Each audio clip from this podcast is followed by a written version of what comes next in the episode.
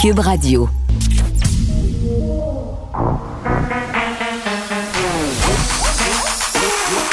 Elle a une opinion sur tous les sujets.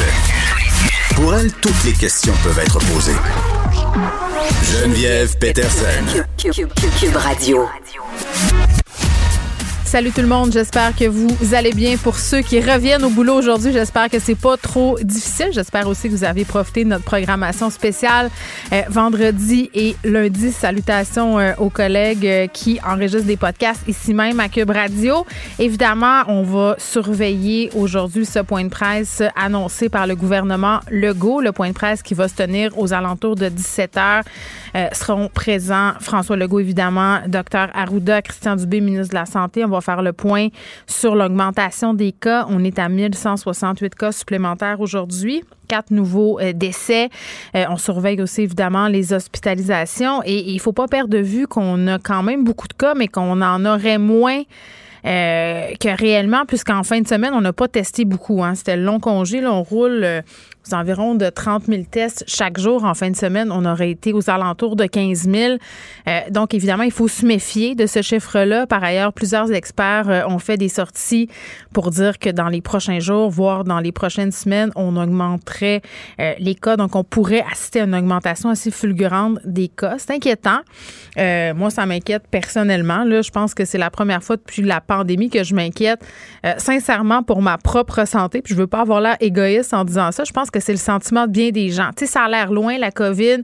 Euh, on nous a beaucoup vendu ça comme une maladie de vieux. Puis quand je dis vieux, là, c'est pas de façon euh, péjorative, c'est pour dire que, bon, euh, passé un certain âge, on nous a vraiment répété qu'il y avait plus de risques de développer des complications, plus que plus de risques de mourir aussi. Donc, c'est normal qu'on ait comme développé un sentiment que, bof, ça nous concernait plus ou moins.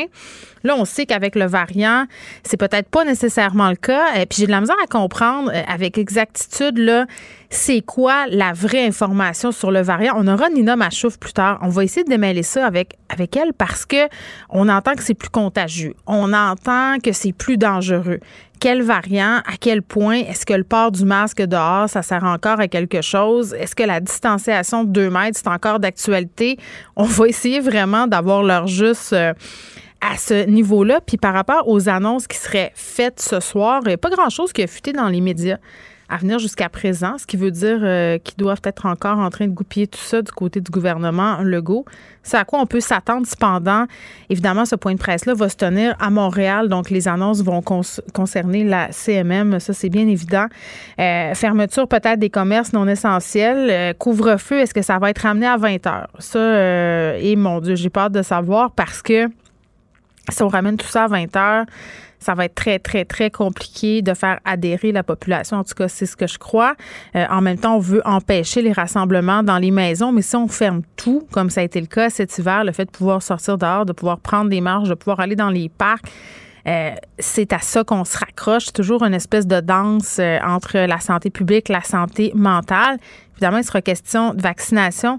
On aura euh, la personne en charge d'organiser tout ça au Québec tantôt euh, aux alentours de 15h05. Euh, on sait qu'il y a eu des ratés en fin de semaine à Montréal. Daniel Paré, qui est directeur de la campagne, va venir nous expliquer qu'est-ce qui s'est passé. 5000 doses qui n'ont pas été administrées supposé étendre aussi euh, cette semaine euh, les personnes à vacciner, c'est-à-dire il y a des personnes vulnérables qui vont être vaccinées, il y a des personnes, euh, des travailleurs essentiels. Est-ce qu'on va changer ça, étendre ça? Je parlais des profs hier sur Twitter, des enseignants, des directeurs de services de garde, des éducatrices, donc toutes les personnes qui travaillent dans les écoles et dans les services de garde et dans les garderies. Il faudrait peut-être commencer à penser à les vacciner parce que les écoles, ça demeure le gros point d'interrogation pour vrai.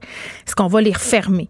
Parce que ça, là, ça, je pense que c'est la peur que partagent bien des Québécois aujourd'hui, là, surtout les parents. Est-ce qu'on va refermer euh, les écoles?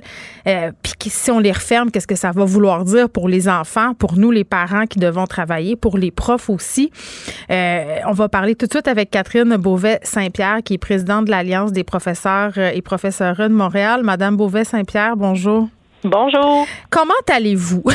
Dans ce sens, comment allez-vous? Oui, Madame Beauvais-Saint-Pierre, mais les profs, là, j'imagine que vous anticipez euh, ces annonces-là qui vont avoir lieu aux alentours de 17 heures. Oui, tout à fait. Ben, les profs sont encore, euh, comme depuis le début de l'année, euh, euh, un peu en suspens. Hein. On mm. attend, on est suspendu aux lèvres de, notre premier ministre. On a mm. bien hâte de savoir qu'est-ce qui va être annoncé et on le sait pas.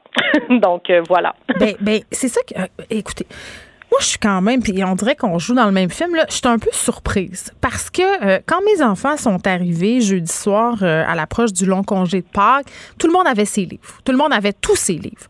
Euh, et ce qu'on semblait dire dans les écoles, c'est qu'on se préparait, entre guillemets, au pire, c'est-à-dire à une refermeture. Personne n'avait d'infos là-dessus, mais je pense qu'au niveau des directions d'établissement, on a voulu pallier au pire. Et je dois dire que j'avais cette impression-là, peut-être qu'on nous arriverait peut-être avec une annonce hier en ce sens-là, un peu comme on le fait, Madame Beauvais-Saint-Pierre, dans le temps de Noël. Vous vous rappelez, on a dit, ben finalement, on va prolonger le congé pour avoir une espèce de zone tampon. Là, c'est pas le cas. Comment vous ben, réagissez? On s'est effectivement, nous aussi, on s'attendait à quelque chose de genre-là. On, voit venir là, ce qui pourrait être annoncé, évidemment. Hum. Depuis le début de l'année, ce qu'on veut, c'est garder nos écoles ouvertes, c'est enseigner devant les élèves parce qu'on sait ce qui est, ce qui est, que c'est le mieux. On sait aussi que si hum.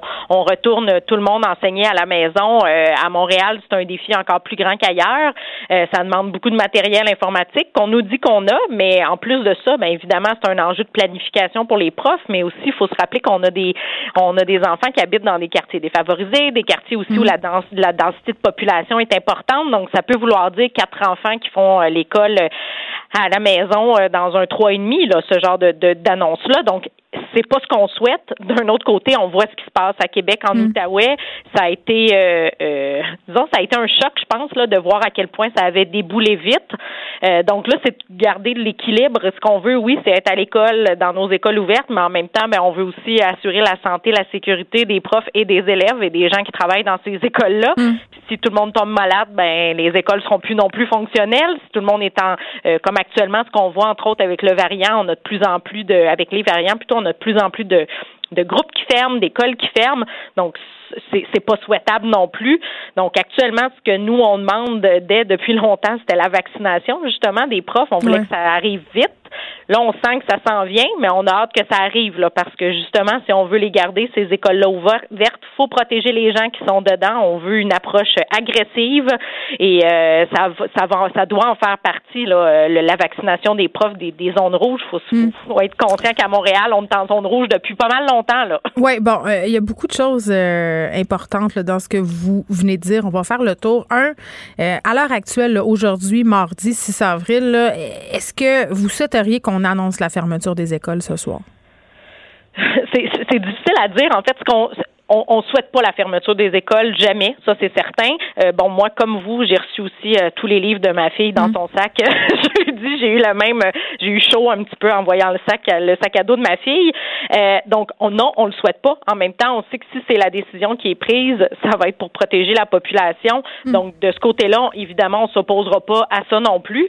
et on l'a vu aussi là, comment ça peut aller vite. c'est, je l'ai dit tantôt, mais c'est épeurant là quand on regarde ce qui s'est passé à Québec, ce qui se passe oui, encore à Québec et en, en Outaouais. Là. Oui, les experts disent euh, qu'avec les variants, là, si un élève euh, revient à la maison positif, ben ce sont les deux parents euh, qui seront positifs, là, fort probablement. Puis d'ailleurs, ça, on va avoir l'occasion d'en reparler avec Nina Machouf tantôt parce que je veux qu'on soit clair là-dessus. Mais à propos de ce que vous m'avez dit, Madame Beauvais-Saint-Pierre, sur le fait d'enseigner à distance, le fait de nous dire au gouvernement qu'on est prêt. tu sais, quand Jean-François Roberge nous dit on peut basculer maintenant en 24 heures moi, quand je vous entends, j'ai l'impression que c'est pas si vrai que ça. Mais ben, c'est parce que théoriquement, c'est vrai. Théoriquement, on nous dit qu'il y a assez de matériel. Théoriquement, ben oui, les profs ont appris à enseigner à distance. Mais en pratique, est-ce que c'est l'idéal d'enseigner à distance? ça, c'est sûr que c'est jamais l'idéal, surtout, bon, quand on parle du primaire, du secondaire avec des enfants, des ados. Non, mais ça, je comprends, là, que c'est pas idéal, Mme beauvais Mais mettons qu'il faut le faire. Est-ce qu'on est capable de le faire? Est-ce que, est-ce que c'est vrai que ça se fait vite comme ça? Ben, vite comme ça, non, ça, j'y crois pas que ça se fasse si vite que ça, d'une part. Et d'autre part aussi, ben ça va quand même prendre une certaine organisation à l'interne aussi dans les maisons. Donc c'est pas parce que les enfants viennent avec un ordinateur et leur cahier que demain matin tout est organisé pour que euh, tous les enfants de la maison aient un, un, endroit tranquille pour faire l'école. Pour l'endroit, Madame Beauvais Saint-Pierre, un, deux, la connexion internet. Excusez, là, mais quand tu as trois enfants ou deux enfants ou quatre enfants euh, en, en, enseignement en ligne, donc peut-être fort probablement en Zoom, avec des adultes qui travaillent, qui sont en Zoom, euh, il faut une pas mal bonne connexion Internet et ça coûte très, très cher. Et il y a le fait aussi de devoir assurer une présence parentale pour les enfants quand tu es un parent et que tu travailles. Moi, très honnêtement, si ça referme, je ne sais pas qu'est-ce que je vais faire. J'en ai pas de solution. Ben moi aussi j'ai très très chaud quand je pense. On va s'appeler. On va s'appeler.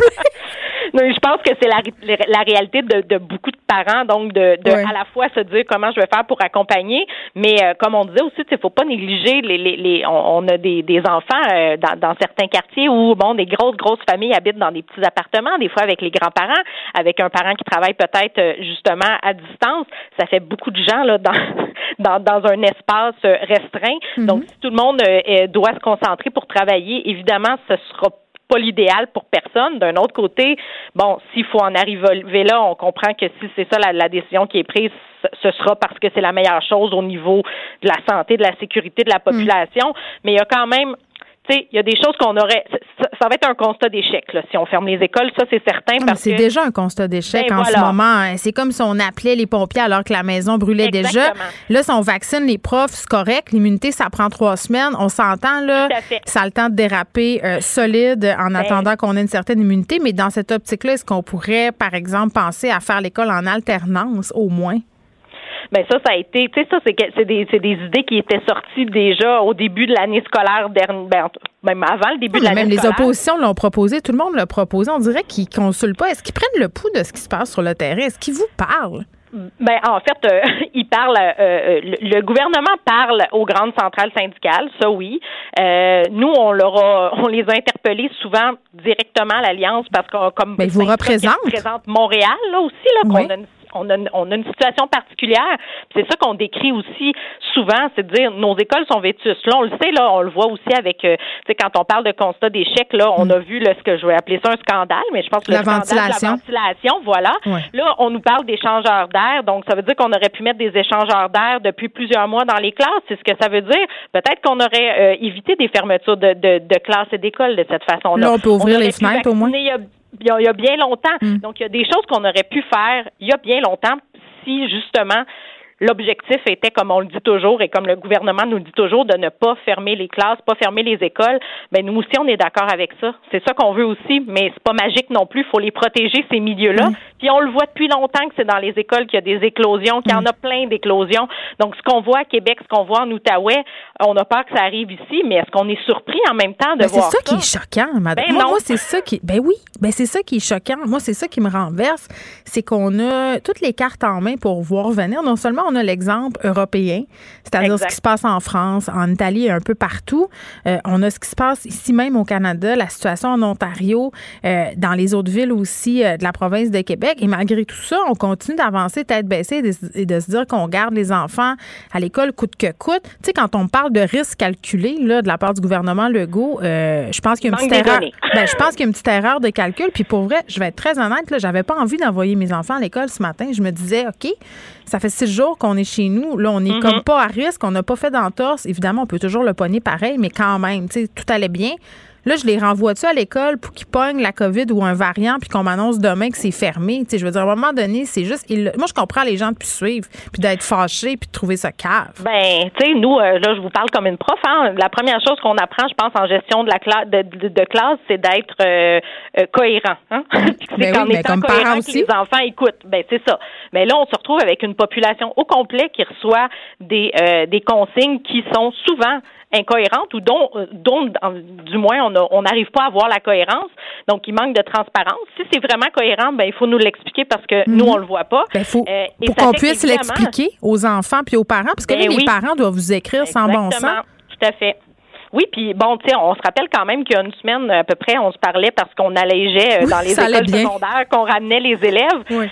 Comment se fait-il qu'il y a une semaine, on s'est dit relâchons un peu, ça va faire du bien aux élèves et que quelques jours après ou même quelques heures après, on annonçait que des régions au complet devaient fermer. Le lendemain? Parce que dans, mais voilà, c'est c'est incroyable de voir ça. Donc après, est-ce qu'on peut en vouloir aux gens d'avoir de la difficulté à suivre puis de l'avoir de la difficulté à savoir euh, sur quel pied danser?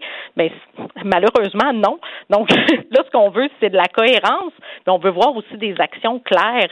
Euh, on, on, nous parle le fameux vaccin, on nous en parle depuis longtemps. Euh, on nous dit qui va arriver depuis longtemps, ben là, on, on a hâte de le voir. Euh, nous, on regarde, bon, on a, on a, un autre enjeu dont on a déjà, d'ailleurs, je pense, parlé ensemble, qui, qui sont nos écoles spécialisées. Oui, oui, oui. Là, à Québec, en ce moment, les écoles spécialisées sont ouvertes parce que c'est, une classe à part. on, on, on, voit ça comme un service euh, super essentiel. on, on vaccine pas les profs. Ben non, les profs sont pas vaccinés. Puis c'est, ces collègues-là qui, euh, qui ont des élèves qui ne peuvent pas porter de masque actuellement parce mm. que pour diverses raisons, c'est ces euh, élèves-là qui parfois arrachent le matériel, qui parfois crachent au visage. Donc, on a des milieux où les profs sont encore plus exposés que n'importe quel autre. Ce sont les milieux qui vont rester ouverts même si tout ferme, très probablement pouvons-nous les vacciner le plus rapidement possible? Non, non. Ben, ça n'a pas de bon sens, c'est pas logique, ça fait pas de sens. Puis à un moment donné, je veux bien croire qu'il faut arrêter de chercher des poux puis que c'est pas facile pour le gouvernement de prendre des décisions euh, parce que la situation évolue très vite. Mais là, on a eu la chance de l'avoir évolué, la situation, puis on est resté au point mort. J'ai bien hâte de savoir euh, ce que nous réserve le gouvernement pour les écoles euh, ce soir aux alentours de 17 h. Comme à chaque fois qu'on se parle, Madame Beauvais-Saint-Pierre, je vais vous souhaiter bonne chance. Catherine Beauvais-Saint-Pierre, qui est présidente de l'Alliance des professeurs et professeurs de Montréal. Merci de nous avoir parlé. Merci beaucoup. Merci à vous. Pour elle, une question sans réponse n'est pas une réponse. Geneviève Peterson. Cube Radio. Nicole Gibault est là. Salut, Nicole. Bonjour Geneviève. Écoute, je parlais euh, ce matin avec Benoît Dutrisac de mes aventures en fin de semaine. Euh, je disais que c'était vraiment très difficile de respecter les consignes sanitaires à l'extérieur. Beaucoup de gens dehors, beaucoup de gens euh, qui s'approchent des autres sans respecter la distanciation, sans porter de masque. Je suis allée prendre une marche au Jardin botanique. On avait des groupes de 15-20 personnes qui marchaient ensemble sans masque. Les enfants qui jouent dans la rue, c'est difficile de leur expliquer pâtisserie à Montréal, des gens qui font des commandes de 25, 30 croissants. Euh, Fais-moi pas croire que c'est pour ta famille de quatre. Beaucoup de contraventions pour non-respect des consignes sanitaires euh, ont été distribuées en fin de semaine, Nicole. Oui, beaucoup de contraventions, mais ce qui est, oui, ça c'est la répression. On comprend que c'est par contravention, mais c'est mm-hmm. ce qui, que je trouve extrêmement dommage c'est de voir et d'entendre, premièrement, ce que tu me dis à Montréal. Moi, dans ma région, euh, on m'a dit que la semaine dernière, sur le marché Ottawa, partout, parce qu'on s'entend qu'on a juste des ponts à traverser, là. C'était plein, mais plein à craquer. Euh, pas de distanciation euh, pour la plupart, aucun euh, juste avant que le parce qu'on savait que l'Ontario, euh, M. Ford annoncerait certaines affaires. Ça fait qu'on dirait là, que c'est le gros, excuse-moi l'expression, le gros rush avant la la punition. Mais c'est quoi ce principe-là? -là, c'est c'est quoi le principe? Puis là, moi, je, je, trouve ça très désolant de voir les policiers courir partout, essayer de remettre paysans. Il y en a échappé, là. Il y en a certainement échappé, Geneviève. Voyons, ça se peut pas qu'ils soient capables de courir. Moi, on m'a avisé dans les régions parce qu'il y a beaucoup de territoires un peu plus éloignés par chez nous. C'était plein d'inforêts, etc. il y a un char d'SQ qui passe aux six jours. Là. Tu penses-tu qu'il va arrêter chez Jean-Gilles parce qu'il prend une, bière dans son garage avec Raymond puis Jean? Non. Ah, ben, ça arrivera juste pas. Mais en même temps, il faut tu peux-tu vraiment en vouloir aux gens? Un, dans les grandes villes, c'est super difficile de respecter la distanciation sociale euh, sur les rues. C'est, dur, là. Pour vrai, il y a tellement de monde qui sont dehors. On est tellement tanné d'être encabané, fait que ça, je peux le comprendre. Euh, après ça, euh, il y a tellement pas de cohérence. la semaine passée, on nous disait que tout était sur contrôle. On était à veille de rebarrer la province au complet. Tu l'as dit, les gens profitent, les gens se voient parce qu'il y a un sentiment en ce moment, Nicole, qui est quand même assez répandu, je, je crois, au sein de la population, c'est de se dire que peu importe ce qu'on fait, la seule affaire qui va nous sauver, c'est le vaccin. Donc, les gens se voient de toute façon. Et les personnes plus âgées ont été vaccinées, donc se disent que c'est pas grave. Des petits-enfants qui ont vu leurs grands-parents en fin de semaine, il y en a. Je suis très, très désolée ben d'entendre tout ceci parce que je le sais, on est tous, tous écœurés, c'est ça le mot. On est tous tannés, on voit tous le beau, le beau temps. On est tous à bout, tout le monde, tout le monde.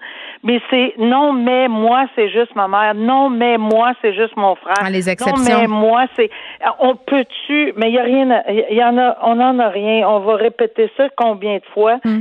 Et malheureusement, euh, qu'est-ce que les gens ne comprennent pas? On n'est plus dans la même situation. C'est toujours ben pas la faute de quiconque. Non, mais c'est dur à suivre, ça, Nicole. T'as raison. Euh, quand tu dis que la situation a changé, là, puis je le répète, on va en parler avec Nina Machouf tantôt j'ai l'impression qu'on a de la misère à suivre où est-ce qu'on est rendu justement par rapport à la dangerosité. En fin de semaine, le dimanche, moi j'habite en face d'une église, c'était plein plein, plein, plein à craquer. Je veux dire, quelle incohérence. Et là, on a remis des contraventions pour non-respect du couvre-feu, des rassemblements. Puis là, je me dis, est-ce que les gens vont contester? Est-ce que ça va engorger les cours? Ben, si, si ça conteste, ça contestera. Mais ce que je dis, c'est que, et de un, ces policiers-là sont obligés de mettre, de prendre les bouchées doubles, triples, puis quadruples. Ça les, ils sont écœurés, les autres ici, là. C'est sûr. on est tous tannés. Les médecins, les infirmières, mm. les familles, les enfants, les grands-parents. On va se faire la liste mais on n'est pas capable de se battre contre, contre tous ces variants-là. Puis, ah, pourquoi on n'arrête pas de blâmer? Ben, le gouvernement change d'idée. Ben oui, mais le virus aussi, il change de direction, puis il s'appelle pas tanné. on est tanné. Lui, il est pas tanné. Lui, là, lui, il a un fun noir.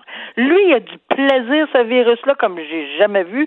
Puis là, ça part, et effectivement, ça monte, ça monte. Alors, écoutez, si tout le monde lève les bras, puis on attend juste la vaccination, ben, ceux et celles qui en auront les conséquences, parce que là, j'ai été avisé dans mon coin qu'il y a certaines personnes beaucoup plus jeunes que. Que T'habites dans quel coin, Nicole, toi? Dans l'Outaouais. Ouais, c'est ça. Et, c'est grave, là. Il y a des personnes qui sont atteintes auxquelles je m'attendais même pas. Sont toutes, même si c'est juste un confinement total de 14 jours, pas drôle, là, avec des enfants, peuvent pas sortir du terrain. Alors, euh, des, médecins, des médecins ont fait une sortie en fin de semaine euh, pour avertir la population. Puis là, j'ai tellement ça, là, Nicolas. J'ai l'impression que depuis le début de l'émission, on est super alarmiste puis sur le mode panique. Là. Mais je pense que le petit wake-up call, ça serait peut-être temps qu'on l'aille, même s'il est trop tard, euh, la maison brûle puis on appelle les pompiers. Mais des médecins qui disent Là, préparez-vous une trousse. Euh, tout d'un coup, vous êtes contaminé de façon familiale parce qu'on sait qu'un des problèmes qu'on a en ce moment, ce sont les écoles.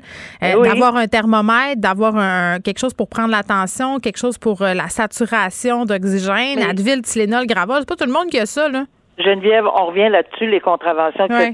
Oui, ça va engorger les tribunaux. Oui, ça fait travailler les policiers. Oui, c'est bien plate de voir que ces gens-là, ils ont des contraventions. Mais là, à un moment donné, avec les supplications, je vous supplie de respecter les règles, la répression, ben oui, ça va être des conséquences. Mais il y a une chose certaine, c'est que euh, on n'est pas alarmiste. Je regrette, moi, je me calcule pas alarmiste, je me calcule réaliste quand on parle de ça. Ben Point final. On n'a pas d'autre chose à dire. On est juste réaliste. On regarde les choses aller je pense qu'on n'est pas des complotistes qui pensent effectivement que ça n'existe pas. On est d'accord que ça existe. On a juste espoir que il va se tanner à grosse chaleur, ce virus-là, puis il va se calmer un peu pour ben, avoir le temps de, On le sait pas. La vaccination, euh, c'est notre planche de salut, comme le disait, je pense, le euh, docteur David Luthier sur Twitter. Euh, le virus, il n'est pas tanné, lui, il prend pas de pause, puis il n'est pas à bout, puis il n'est pas écœuré. puis, tu sais, je veux dire aussi que, tu sais, bon, tu as parlé des complotistes. Euh, moi, je veux pas être dans le vent de panique, mais c'est normal de poser des questions aussi en ce moment, puis de se poser des questions euh, sur ce qui est fait au niveau du gouvernement, notamment au niveau de la vaccination. Euh, tantôt, on va se parler d'AstraZeneca quand même, qui soulève beaucoup de questions, avec Daniel Paris, qui est le directeur de la campagne de vaccination contre la COVID. Là, il sera là vers 15 heures. Il y a des gens aussi qui viennent se faire vacciner à Montréal, des gens qui ont des codes postaux en dehors de la ville. ça aussi, c'est une situation. Donc, vraiment, beaucoup de questions, Nicole on va essayer de répondre à tout ça aujourd'hui.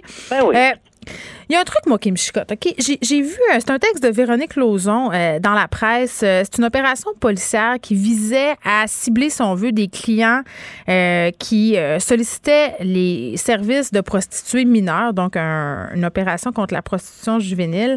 Ça s'est passé dans la foulée où on avait beaucoup de fugueuses là, dans le coin de Laval qui se sauvaient des centres jeunesse. et là, bon, on a une opération policière qui a visé, bon, plein de gens, puis un, un, un homme en question, un de famille de 55 ans qui a sollicité les services de, de, fausses prostituées, finalement, parce qu'ils n'existaient pas. C'est, un, piège que la police a tendu. Euh, là, lui, se ramasse avec une peine d'emprisonnement de 90 jours, 150 heures de travaux communautaires. Donc, il y a deux questions là-dedans pour toi, Nicole, que j'avais. La première, c'est dans quelle mesure euh, les policiers ont le droit de faire ça, c'est-à-dire quasiment de pousser au crime? Puis je comprends qu'on veut éviter euh, que les clients sollicitent de la prostitution juvénile et qu'il faut leur faire peur à un certain degré, mais c'est toujours un peu délicat. Et la seconde, 90 jours puis 150 heures de travaux communautaires, est-ce que c'est assez? Et la troisième, c'est que la Cour d'appel a renversé le tout en s'expliquant. Bon. Alors, premièrement, ce que c'est, oui, c'est une méthode de fonctionnement qui est permis. Évidemment, c'est balisé. Chaque cas est un cas d'espèce. Mm. Si on avait exagéré, etc., je connais pas tous les détails de cette opération-là, mais c'est des opérations d'infiltration. Ben, effectivement, c'est la, la façon de procéder souvent pour, euh, évidemment, percer ce genre de crime qui se fait pas, là, on s'assoit pas une petite table sur la rue, mettre des, des, des, avec des des billets, le voici, vous avez une heure pour aller faire une, une visite euh, avec une prostituée. C'est comme ça, c'est tout dans le noir, effectivement. Alors oui, mais encore une fois, c'est bien balisé. Puis mm-hmm. la Cour d'appel dans ce dossier-là, euh, on va y revenir tantôt, semble pas du tout s'en aller là-dedans. Alors ça n'a pas été attaqué cette façon de procéder. Là où j'étais outré, mm-hmm. c'est lorsque j'ai entendu qu'on disait dans ce dans ce, la plaidoirie qu'on offrait, c'est que ben il n'y a pas de victime, donc c'est pas si grave que ça c'est parce qu'il n'y a pas de victime, parce qu'on a mis un, permettez-moi l'expression, un décoil, mais une personne fausse à la place de cette mineure-là qui s'appelait un agent d'infiltration, tant mieux. Alors, ça allait éviter probablement un ensemble de personnes qui auraient été potentiellement victimes si effectivement on n'avait pas défait ce, cette l'ampleur de, de, ce qui s'en venait. Là. Je, je pense qu'il faut juste être logique. Et c'est ce que la Cour d'appel a dit. Ben voyons donc, il n'y a pas de victime. Et 90 jours, parce que en fait, c'est comme ça que la Cour du Québec avait décidé, ou enfin, première instance, je ne sais pas exactement qui, là, mais le, mm. le, juge ou la juge en première instance avait décidé, ben, c'est parce que, écoutez, euh, il, a, il, a, souffert beaucoup, puis c'est ce monsieur-là, etc. Oui, je comprends, mais on a arrêté quelque chose. Il a quand même voulu avoir des relations sexuelles avec deux jeunes ben, filles de 16 ans. Et au complète, Il a souffert beaucoup, là. il a demandé six condoms, le bonhomme, là. Mais c'est parce que oui, puis la cour d'appel le dit, il le savait. C'est pas comme si on avait caché la, le 16 ans là. C'était clair que s'agissait. Non, on disait que c'était des débutantes même dans l'annonce. Là, tout était euh, tout était très clair. Tout était très clair. Donc la personne qui a adhéré ici, on le nomme parce que c'est lui qui a été trouvé coupable, etc. Mais on dit non, non. 90 jours, 150 heures de travaux communautaires. D'abord, c'est une peine minimum de six mois. Mhm. Que le tribunal avait dit non, c'est cruel et inusité, donc je l'applique pas, mais ça marche pas comme ça. Là. Une peine minimum, euh, minimale, c'est-à-dire c'est une peine minimale, puis la Cour d'appel a dit, écoutez, c'est clair, c'était pas cruel inusité, ça va de soi. On, la peine euh, va demeurer. Bon, ça c'est une chose, six mois minimum dans un contexte comme ça. Toutefois, dans le contexte particulier. Là, on était un peu humain, beaucoup, même, en disant, écoutez, il a peut-être pas fait son six mois, même si on, on est tout à fait d'accord que ça aurait dû être six mois comme cours d'appel, mais on dit, bon, il a quand même fait un trois mois, puis 90 jours discontinus les fins de semaine, c'est long, là. C'est 52 fins de semaine. Alors, est-ce que c'est dans ce sens-là? Je sais qu'ils ont évalué la situation de tous les côtés, puis en sont venus à la conclusion qu'il n'y avait pas vraiment besoin de l'incarcérer pour le temps euh, parce qu'il avait fait ses travaux, il avait bon, il a fait un, il a effectué ses travaux communautaires. c'est toi qui me dis, Nicole, souvent euh, que la peine elle se purge aussi dans la société auprès des proches. Euh, on dit que c'est un père de famille devait probablement avoir un conjointe, tout ça dû ben, voler en éclat. Ben bon pour lui, tu vas me dire, mais ça fait aussi partie des conséquences. Oui, oui, ça fait partie des conséquences, mais ce qui est important de souligner dans cet article-là, c'est que, un, la Cour d'appel a dit non, non, il n'y a rien d'exagéré, de cruel et inusité. Deuxièmement, c'est pas parce qu'il n'y a pas une, victime, euh, une vraie, là, en chair et en os, mais il y avait un potentiel parce qu'il l'avait accepté. La transaction était faite, là. C'était clair comme de l'eau de condoms. Six condoms, je le répète. Six condoms, deux jeunes filles de 16 ans, c'est ça qui s'en allait voir le bon père de famille. Mais le reste, euh, ils l'ont appliqué avec probablement plus d'humanité, puis c'est correct aussi, là. Hmm. Euh, brièvement, euh, Nicole, je voulais t'entendre, t'entendre pardon, sur Harvey Weinstein qui fait appel de sa condamnation pour agression sexuelle. Et bon, ce qu'il évoque, en fait, c'est que ses droits à la défense n'ont pas été respectés. Oui, je m'attendais 166 pages de documents de, de, de hey, c'est quelque chose, là. Mais, mais, mais je m'attendais à ça. Parce que lorsque son avocate, et je me souviendrai tout le temps de l'avoir suivi, puis quand j'avais vu son avocate sortir euh, de la salle de cours, c'était incroyable. Fâché là, de tout l'ensemble de la situation comme j'ai rarement vu. Ben, je n'ai vu des avocats fâchés dans ma vie, mais elle était vraiment, vraiment très outrée, là. Puis, euh, bon, alors ça a pris ce temps-là pour évidemment euh, préparer son dossier qui, à mon avis, doit être extrêmement euh, solide dans ce sens que, bon, elle a mis plusieurs éléments, mhm. dont le fait que ses droits en défense n'ont pas été respectés. Elle soulève tout. Il n'y a pas une virgule, puis je m'attendais à ça, là. Puis c'est de bonne guerre parce que on a toujours dit que les droits fondamentaux, que ce soit pour Weinstein ou autre, la Cour d'appel, on a droit d'y recourir. Maintenant, aux États-Unis, on voit que c'est très différent parce que je suis pas une spécialiste, mais on voit que c'est très différent sur la question de la prescription. Alors, on a soulevé apparemment là-dedans certains éléments où des femmes auraient euh, témoigner alors que dans leur dossier c'était prescrit. J'ai pas trop saisi la, la, la, pertinence de tout ça. Pour leurs droits, eux autres, semblait que c'était bien important. Et ça, nous, on n'a pas ça au criminel chez nous. Là. Ça n'existe pas, même pas au civil maintenant, là, pour les agressions sexuelles. Fait que ça, c'est très différent. Mais ce qui m'a allumé beaucoup aussi, c'est la question du jury qui aurait écrit un document il y aurait une dame. Oui, il y a une, euh, autrice d'un livre euh, sur ben les agresseurs, euh, les hommes au comportement prédateur. Elle a écrit un livre là-dessus. et avant, avant d'être sélectionnée, parce que ça, c'est bizarre. Trouvé, alors à ce moment-là, bon, euh, est-ce que eux, c'est la même chose, euh, tu sais, parce que c'est une erreur fondamentale, est-ce que ça va être une erreur de base qui va faire en sorte qu'on va devoir, est-ce qu'on va identifier... Mais, mais si a compromis l'impartialité euh, supposée du jury, c'est est-ce qu'on va recommencer au complet? Tu sais, je veux dire, c'est ça? Ben, aux États-Unis, je ne sais pas comment ils fonctionnent, mais je sais que tous ces points-là sont des points importants qui vont être soulevés, puis je suis convaincue que la Cour va, va va s'attarder à chacun de ces points-là, puis ça va être intéressant de voir les réponses. Pas comme expert en droit des États-Unis, mais comme juriste, ça va nous intéresser, je pense. À demain, Nicole. Merci. Merci. À demain. Joignez-vous à la discussion. Appelez ou textez le 187 Cube Radio 1877 827 2346. Hello. On est avec le docteur euh, Nima Machouf, épidémiologiste. On va essayer de comprendre un peu qu'est-ce qui se passe, euh, la situation de la COVID et de ses variants au Québec, au Canada. Docteur Machouf, bonjour. Bonjour, Jeff. Bon, merci d'être là parce que honnêtement, là, on, j'ai vraiment envie qu'on essaye de démêler euh, le vrai du faux en ce moment. Il y a beaucoup d'informations qui circulent. On a des articles qui sortent quasiment euh, aux heures là, pour nous parler de l'évolution de la situation. Puis je pense que les gens, puis moi, la première, on est bien mêlés sur qu'est-ce qui est en train de se passer au Québec. Euh, Docteur Machouf, là, on, s'est beaucoup comparé aux autres provinces depuis le début de la pandémie. Le Québec qui faisait euh, piètre figure tout au long. Euh, là, c'est un peu différent. Euh, on s'est un peu même targué d'être en avance sur les autres niveaux vaccination, niveau contagion aussi, notamment par rapport à ce variant, ces variants. Où est-ce qu'en est le Québec réellement là, par rapport aux autres provinces aujourd'hui? Mhm. En fait, vous avez tout à fait raison. Au début, l'épidémie euh, de la COVID au Canada était la pire au Québec.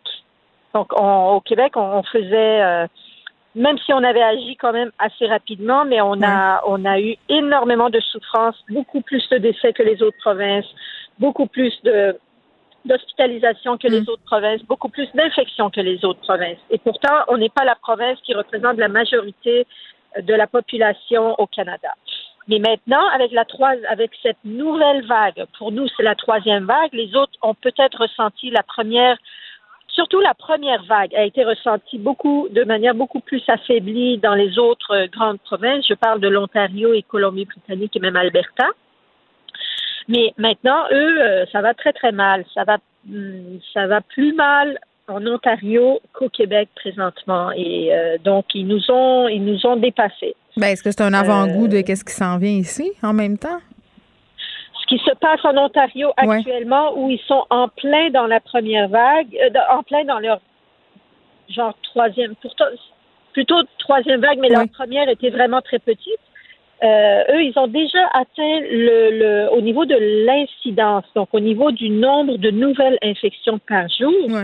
Aujourd'hui, ils ont déjà dépassé ce qu'ils avaient vécu au mois de janvier. Donc, leur pic de janvier, ils l'ont, euh, ils l'ont déjà atteint. Mais ils ont dépassé en termes de soins intensifs et d'hospitalisation, mm. ils ont dépassé ce qu'ils ont eu en janvier. Donc, euh, c'est grave et c'est surtout très inquiétant Euh, peut-être qu'ils pensaient qu'ils s'en étaient sortis parce que la première vague, ça, ça les avait vraiment pas atteint au point où ça avait atteint le Québec. Mais maintenant, euh, maintenant, ça va mal. C'est pour ça qu'ils ont commencé à tout fermer. Bon, là, aujourd'hui, on a plus de 1000 cas. C'est le cas depuis euh, quelques jours déjà. Des experts nous disent qu'en fait, il doit y avoir plus de cas que ça parce qu'on a moins testé en fin de semaine. Euh, néanmoins, il y a des gens qui se disent, écoutez, là, pourquoi on est en train de capoter comme ça? Parce qu'au printemps passé, on avait beaucoup de cas et on n'était pas en train de vouloir tout refermer. On, a l'air beaucoup plus en mode panique aujourd'hui. puis on nous dit que c'est à cause des variants. Là, on, on voit des affaires euh, par rapport à ces variants, c'est-à-dire qu'ils seraient plus contagieux et ils seraient plus dangereux aussi. Est-ce qu'on peut faire le point là-dessus? Oui. Vous vous souvenez, lors de la première vague, euh, on avait tout fermé. Le gouvernement avait tout fermé parce qu'il y avait tellement d'inconnus que pour se donner le temps de, se repérer et de savoir comment il faut agir, ils ont décidé de tout fermer. Et c'était la bonne décision parce qu'à l'époque, on, y avait, on connaissait très peu et c'était la seule chose qu'on voyait, c'était une mortalité de 5% hum, par un virus qui mhm. se transmettait qui se transmettait euh, facilement. Donc c'était grave. Et euh, alors ils ont tout fermé. Mais par la suite, on a réalisé que la maladie n'était pas distribuée uniformément dans toutes les tranches d'âge de la population. Les personnes âgées en étaient très, très affectées et il y a eu beaucoup de décès auprès des personnes âgées. Et pourtant, les jeunes représentaient très, très peu de cas et, quand ils étaient infectés, ils n'étaient pas des grands transmetteurs, contrairement à euh, au comportement des autres euh, virus, euh, des, autres coronavirus dans leur tranche d'âge, comme l'influenza. L'influenza, les jeunes, tous les jeunes qui arrivent de la garderie, de la garderie, de la garderie, pardon, ils ont le nez qui coule et ils, ils infectent les parents. Mais pourtant, avec le, la COVID, ça n'a pas été le cas. Et quand les écoles ont ouvert au mois de mai, ça a été fait, euh, on avait peur de ce qui pouvait en résulter et on a vu que finalement, il n'y avait pas eu de dégâts. Mais maintenant, ce n'est plus du tout le même portrait.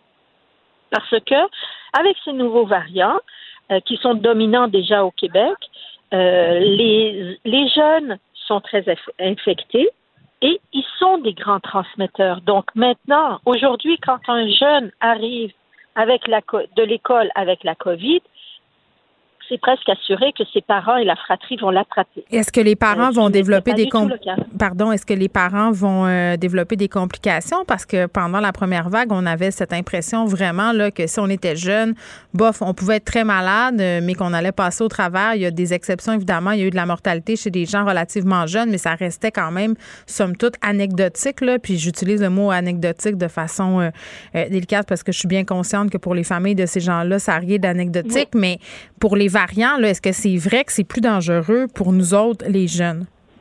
Oui. Euh, on semble être plus infecté, plus affecté qu'avant. Il y a beaucoup plus de complications qu'avant. Aujourd'hui, il y a plus de jeunes qui sont euh, hospitalisés. Euh, c'est vrai qu'en termes de proportion, le, durant la première vague, quand il y avait plus de personnes âgées qui étaient infectées, en termes de pourcentage, les jeunes ne représentaient pas une grande proportion. Maintenant, étant donné qu'il y a moins de personnes âgées qui sont infectées, les jeunes présentent peut-être une plus grande euh, proportion. Hmm. Euh, mais mais quand, étant donné que le nombre de personnes infectées aussi a augmenté, maintenant on voit des conséquences à long terme aussi de la COVID. Donc la longue COVID aussi. Ben oui, on, on voyait pas ça durant la première vague. c'est vrai. beaucoup de personnes, euh, c'est vrai que beaucoup de personnes étaient infectées, mais beaucoup en décédaient. Hmm. Et euh, euh, et il n'y avait pas une, une, grande partie de la population qui était jeune, qui était infectée et développait des séquelles. Mais maintenant, on voit qu'il y a de plus en plus de personnes jeunes qui sont hospitalisées. Il y a de plus en plus de personnes jeunes qui sont même, même dans la vingtaine qui se ramassent aux soins intensifs, ce qui était inusité. Et surtout, ces gens-là, une fois qu'ils, premièrement, quand ils sont aux soins, ils, ils, euh, ils, passent beaucoup plus de temps que les personnes âgées, parce que les personnes âgées décédaient quand même assez rapidement. Euh, les jeunes sont plus forts au niveau de leur système immunitaire, sont plus forts, donc ils résistent plus, hmm. et donc la maladie dure plus longtemps, ils sont plus longtemps aux soins. Et quand ils en sortent, ils en sortent avec des séquelles. Et on voit, on voit de plus en plus de personnes qui, qui se ramassent avec des séquelles à long terme, de la fatigue chronique et tout ça. Oui, des palpitations même euh, des mois plus tard. En terminant, docteur Machouf, si vous étiez au gouvernement, euh, je sais que c'est facile à, dire, mais est-ce que vous les fermeriez, euh, les écoles, vous, ce soir? Moi, si on me demandait mon avis, je fermerais les écoles. Et surtout pour une, une, une raison très simple.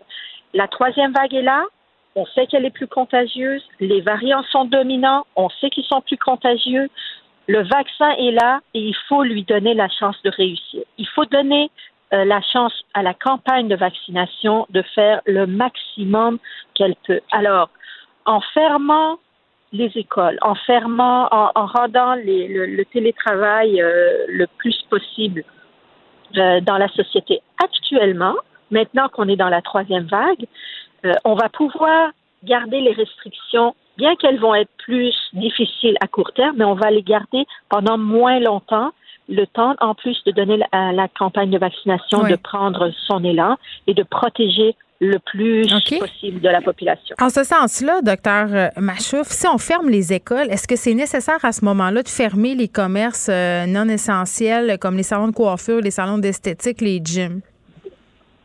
Les gyms et les salons de coiffure n'ont pas du tout les mêmes, euh, il faut, les mêmes conditions. Il faut regarder où est-ce qu'il y a un danger.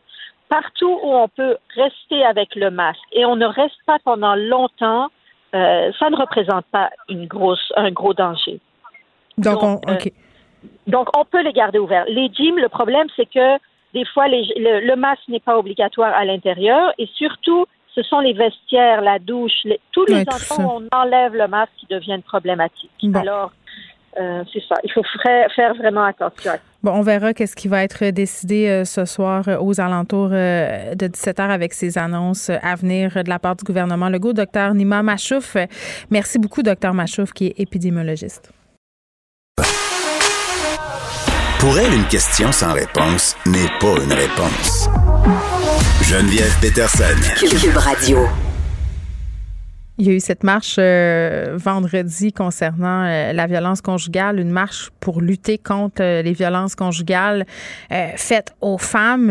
puis un des trucs qui a été amené dans la discussion par rapport à tout ça, c'était qu'on avait bien envie de voir des gars se pointer à cette marche-là, qu'on avait bien envie d'entendre aussi des gars se prononcer contre la violence conjugale. Il y a un mouvement qui a été lancé pour convaincre les hommes de se lever justement parler de violence euh, faite aux femmes. On est avec euh, l'un des instigateurs du mouvement Parle à tes boys. Euh, on est avec Will Prosper. Salut salut. Monsieur Prosper qui est aussi euh, documentariste. Puis j'avais bien envie de commencer euh, par une anecdote. Euh, je sais pas si c'est la semaine passée ou l'autre. J'étais ici à la radio puis je parlais avec l'équipe, bon, constituée de gars et de filles, bien évidemment. Mais là, il y avait, il y avait plus de gars avec moi. Puis j'ai dit, moi, je suis tannée. Je suis tannée là, qu'à chaque fois qu'on parle de violence conjugale, chaque fois qu'on parle de féminicide, ce soit des filles qu'on entend un peu partout. Puis c'est normal en un sens parce que ce sont les violences qui visent les femmes et les expertes du domaine sont souvent des femmes. Les personnes qui travaillent aussi en maison d'hébergement, souvent pour des raisons évidentes, ce sont des femmes. Mais je disais, Will, crème, à quand des personnalités médiatiques masculines, des journalistes, des sportifs, des artistes vont se lever pour dire que c'est assez, qu'il faut en parler et lancer une espèce de discussion pour les gars? Moi, honnêtement, j'ai hâte à ça. nous, on a décidé de lancer ça justement en prenant ça en considération. Euh, même moi, pour être bien honnête, je veux dire, je vais t'avouer que c'est pas une conversation que j'ai eue souvent. De parler des féminicides avec d'autres gars, puis pourtant, tu sais, moi, je joue au hockey, j'ai des espaces dans les vestiaires, on jase de bien des affaires, mais c'est pas des sujets qui viennent du tout, tu sais. Puis quand tu penses aux violences faites aux femmes, ben, c'est souvent un homme derrière ça, tu sais, euh, principalement dans la plupart des cas. Et quand on parle dans les conversations, ben, on devrait faire partie de la solution. Puis là, tu vois qu'il y a comme une hésitation, les gens hésitent, sont pas trop prêts à y aller, il y a une gêne, je, je sais pas qu'est-ce qui fait en sorte que c'est pas autant parler. Puis quand tu penses aux hmm. artistes, tu penses aux gens, ils vont parler de l'environnement, ils vont parler d'un paquet d'enjeux. Mais pas ça. Euh, que ça soit l'économie. Mais pas ça. Ça, on n'y touche pas du tout. Mais check. C'était ça le problème. Oui, avec les gars du bureau, parce que j'étais un peu euh, grimpée sur mes grands chevaux quand, je leur disais, ben, coudon, prononcez-vous. Euh, il y avait comme un malaise. Ils me disaient, ouais, mais Geneviève, tu sais, quand tu te prononces contre la violence faite aux femmes, quand tu es un gars, justement, il y a toujours un malaise puis une gêne parce qu'en même temps, majoritairement, ce sont des gars qui sont les instigateurs de ces violences-là. Et on dirait qu'à chaque fois que moi j'en parle sur les médias sociaux ou dans mes chroniques, dans le journal ou à la radio, tout de suite je reçois des courriels de gars qui se sentent accusés de quelque chose, comme si on était en train de dire que les gars c'était des violents. Euh, et on a aussi vite euh, le discours selon lequel il faut absolument aider les hommes en détresse. Oui, mais il faut aussi qu'il y ait des gars qui se lèvent pour parler de cette affaire-là. Je le comprends pas. Ben, je le comprends le malaise, mais en même temps, je pense qu'il faudrait le dissiper. Ouais, puis c'est correct hein, d'avoir des malaises des fois, tu sais, comme moi, je peux me rappeler des moments où est-ce que je fais comme peut-être cette fois-ci, tu sais, une fois dans mon histoire, je fais comme ça, j'ai peut-être pas bien agi. Puis le but, c'est pas d'être parfait, tu sais. Si on mm-hmm. attend d'être parfait dans chacune des situations, c'est problématique. Mais si on ne participe pas à ces discussions-là, c'est encore beaucoup plus problématique. C'est de réaliser, mais qu'est-ce que je peux faire de différent? Qu'est-ce que je peux faire pour parler avec d'autres personnes de manière différente? Mm. C'est quoi le comportement que je peux adapter? C'est sûr que, tu sais, moi, je vais pas réinventer la roue. Les femmes en ont parlé de long en large. Mais je réalise aussi que souvent, ben, les hommes, ben, malheureusement, ils n'écoutent pas, c'est à dire. Euh, et, et, là, quand c'est un homme ou d'autres hommes qui vont en parler, peut-être il y a une écoute. Peut-être on va avoir accès à des espaces que d'autres n'ont pas. Hmm. Et d'activer ces conversations-là dans ces espaces-là, ça fait toute une différence. je vais prendre un exemple. je regarde Patrick Huard dernièrement euh, qui parlait des enjeux avec le racisme dans son émission. Oui, avec Yann Lafrenière. Exact, avec Yann Lafrenière, il y a beaucoup de gens qui ont fait comme Ah, OK, tu sais, là, j'essaie de comprendre cet enjeu-là, tu sais. Mais pour les femmes qui subissent, une sur trois va subir une agression sexuelle.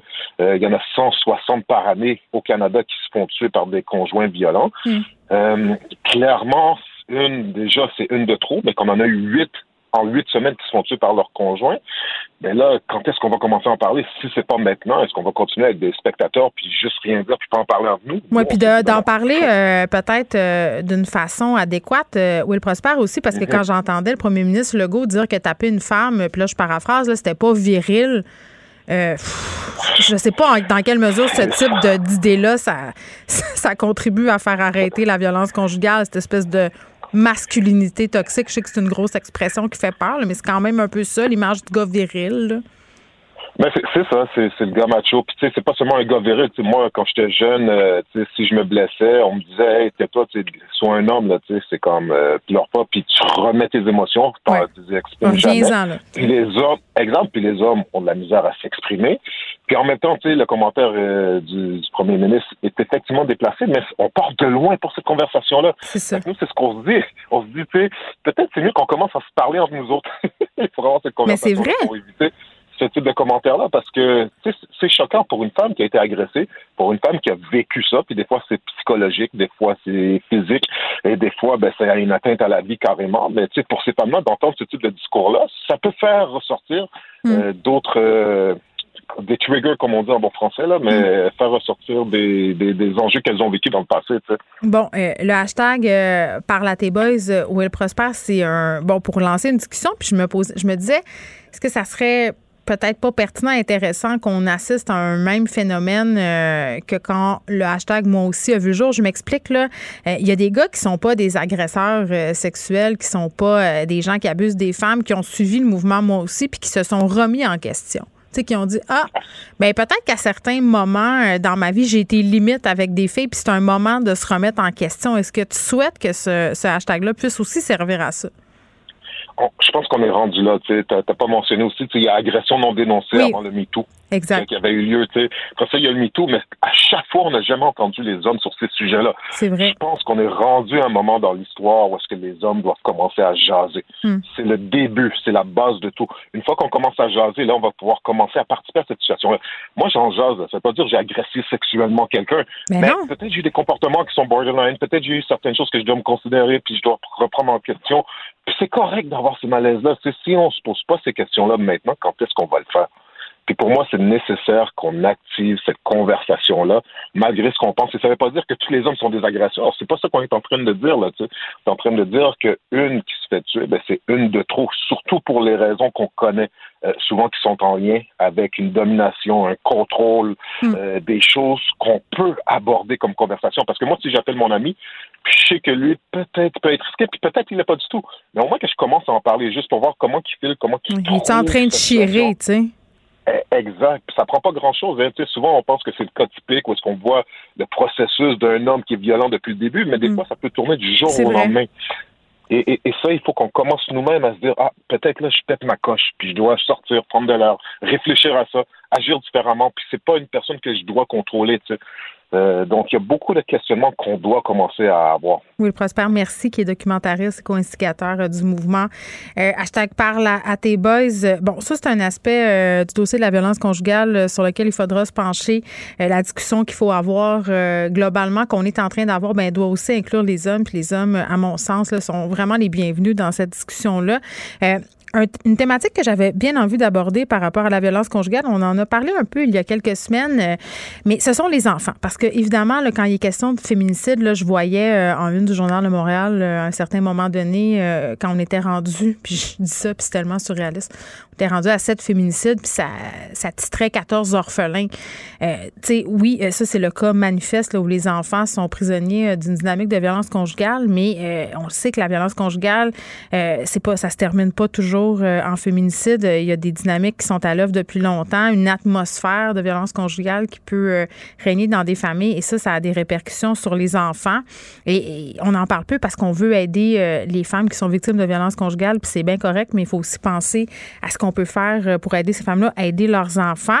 Il y a des chercheurs affiliés à l'encyclopédie sur le développement des jeunes enfants qui se sont penchés justement sur les effets sur le développement d'un enfant qui est exposé à la violence conjugale. On en parle avec Isabelle Vinet, qui est directrice exécutive de cette encyclopédie. Pardon, Madame Vinet, bonjour.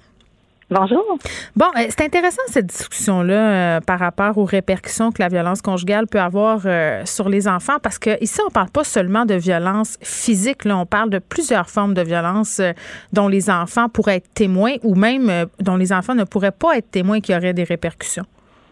Oui, tout à fait. En fait, on, ramène cette idée que la violence, on n'a pas besoin d'être qu'elle soit dirigée directement vers les enfants pour mm. parler de maltraitance, l'exposition. Donc, le fait que les enfants euh, sont témoins, entendent euh, une violence qui est faite euh, sur une personne qui prend soin prend soin de moi, une personne qui est supposée être là pour me, me, me protéger en quelque sorte, c'est une forme, hein, c'est considéré un, une forme sur trois de maltraitance. Donc, le tiers de la maltraitance peut être associé. Donc, euh, c'est très insécurisant, c'est extrêmement stressant pour les enfants d'être témoins.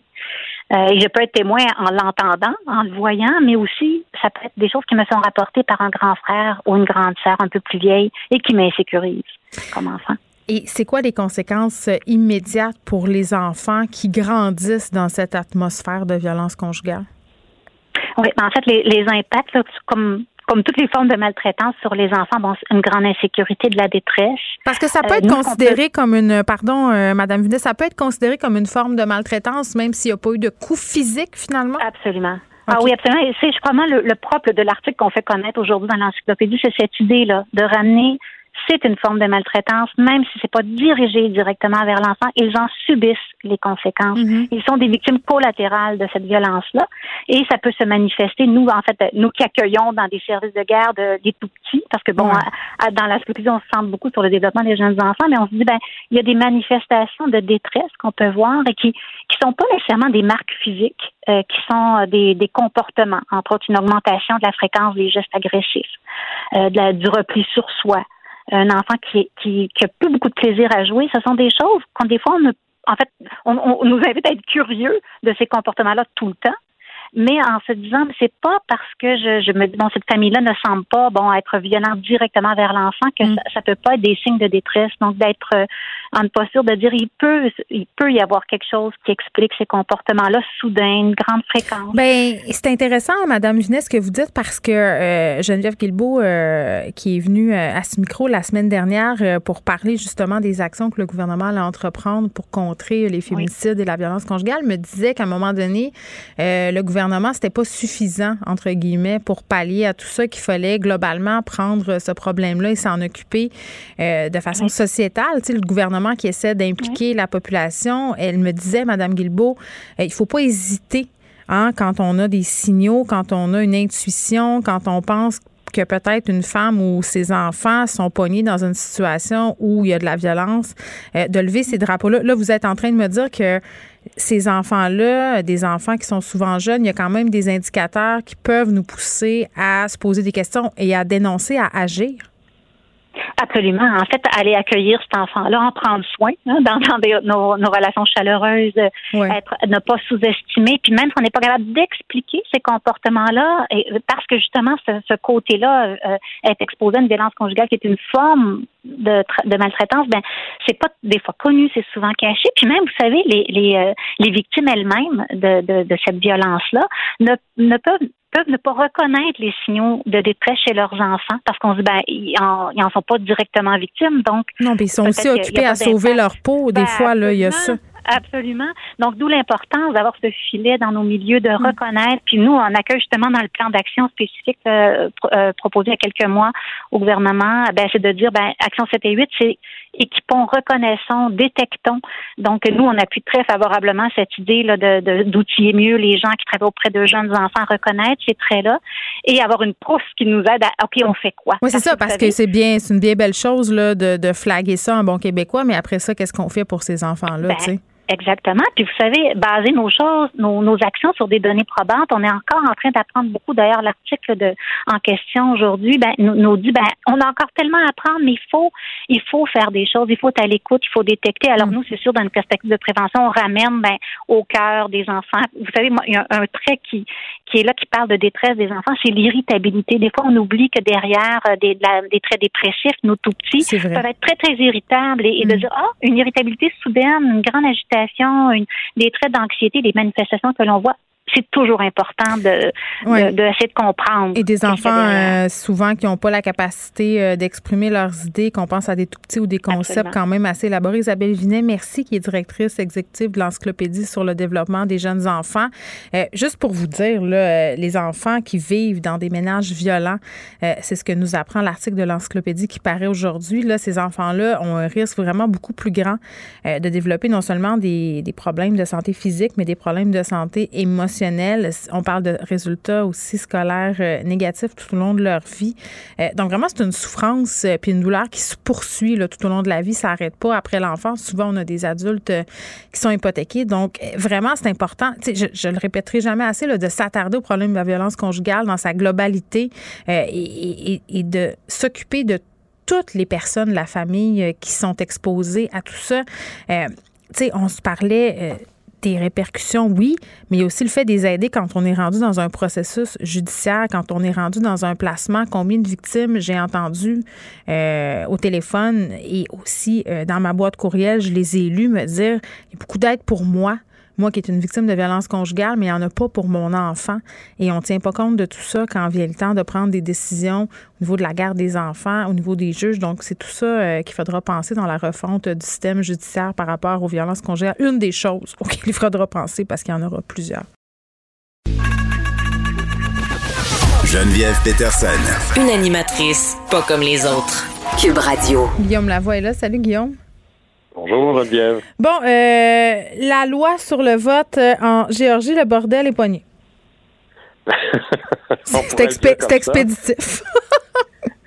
et, c'est euh, surprenant. Alors, on a vu hein, qu'il y a eu des, suites. Alors, le baseball professionnel a dit ben, j'avais mon match des étoiles bientôt d'ailleurs à Atlanta, la capitale de la Géorgie. Ben, mm-hmm. oubliez ça. Vous êtes rendu personnel dans le gratin. Coke Delta, même chose. Plusieurs CEO de, compagnies disent ben là, on va commencer à écrire puis à dire qu'on n'est pas d'accord avec ça. Oui, parce qu'ils distribuaient des affaires euh, dans les fils et tout ça, là. C'est ça? Oui, c'est-à-dire que, mais plus que ça, sur une position de principe, on a en Géorgie une tentative délibérée de restreindre l'accès au droit de vote et ceux qui vont être les plus impactés sont bien sûr les adversaires des républicains. Mm-hmm. Et là, un peu comme une espèce de citoyenneté corporative où les compagnies, les différentes corporations très importantes disent, ben, nous allons nous exprimer et nous allons publiquement dénoncer cette mesure-là. Et là, il arrive quelque chose de particulier. Euh, ça commence à déranger, ça commence à déranger le Parti républicain, et pas juste en Géorgie, à Washington. Et là, de toutes les personnes, c'est Mitch McConnell, mm. l'espèce de, de, de Darth Vader républicain quelque part, vient de dire que, et attention, je le cite au texte, faites attention, vous les compagnies qui commencez à, à chialer sur la Géorgie, parce qu'il pourrait y avoir des conséquences à vos actions. Mais voyons donc. Attends, mais là, c'est quand même assez particulier parce qu'on sait euh, que le Parti conservateur est assez près des méga entreprises. Là. C'est ça, c'est un peu le monde à l'envers. D'habitude, la, blague un peu facile, c'est de dire que euh, les grandes compagnies, big business, big corp, ben ça, c'est plutôt proche du Parti républicain. Alors, quand ils commencent à avoir des différences sur la place publique, c'est comme si quelque chose fonctionnait pas. Évidemment, Mitch McConnell, qui est un fin renard, n'a pas dit exactement quelles conséquences ah. C'est comme moi. C'est comme moi quand je dis à mes enfants, si vous si vous ramassez pas votre chambre, il va avoir des conséquences, mais je reste vague. C'est ça, on reste vague. Ça peut vouloir dire euh, dans ta chambre jusqu'à 18 ans ou pas de dessert euh, jusqu'à la fin de tes jours. Ou je te coupe la Wi-Fi. Ça, c'est pas mal plus réaliste. Oui, d'ailleurs, j'ai découvert ça, de menacer de changer le mot de passe. Là, ça, ça ça fait ramasser beaucoup, beaucoup de C'est direct, c'est direct, Guillaume, ça y va directement. Ben là, Mitch McConnell, lui, s'était codé parce que qu'est-ce que M. Biden veut faire? Qu'est-ce que les démocrates veulent faire? Mm. Évidemment, ils vont dépenser des milliards de dollars et pour financer ça, ben, ils ont besoin de lever des taxes, notamment sur les grandes corporations. Alors, évidemment, dans le message codé, c'est, vous savez, là, les augmentations d'impôts sur les corporations que veulent faire les démocrates, mais ben, peut-être que nous, Hmm. Euh, qui, sommes, les législateurs, on se battrait peut-être moins fort, là. Tiens, tiens. comme il faut. Mais on est dans vraiment de la partisanerie, je vous dirais, là, détaché de tout principe parce que de voir Mitch McConnell qui dit à des grandes entreprises cessez de faire de la politique, on repassera là. Eux qui, habituellement, les républicains, invitent les entreprises à s'impliquer et défendent énormément le droit des entreprises à dépenser autant d'argent qu'ils le veuillent aux États-Unis. C'est une très grande différence entre les lois sur le financement électoral chez nous et aux États-Unis. Mais je vous dirais qu'à tout prendre, là, on peut bien sûr se, euh, se féliciter ou être heureux de ce qui est en train de se passer, mais il y a peut-être un principe plus dangereux, puis là-dessus, McConnell n'a peut-être pas complètement tort, ça pince un peu de dire ça, hmm. mais on ne peut pas le jouer sur les deux tableaux on ne peut pas se réjouir que les corporations entrent dans le débat politique et se mettent à jouer un rôle quand ça fait notre affaire, et après ça, le dénoncer complètement en disant c'est pas des acteurs légitimes quand ils sont en train de lutter contre des lois ou des mesures qui feraient notre affaire. À tout prendre, je pense que j'aime mieux notre système à nous, où une corporation a le droit de s'exprimer, elle peut faire du lobby pour ses intérêts. On est dans un régime démocratique mais ça ne peut pas aller jusqu'au financement hmm. dans le cadre électoral. Alors, à tout prendre, que la politique reste en politique et que les corporations restent dans le monde des corporations.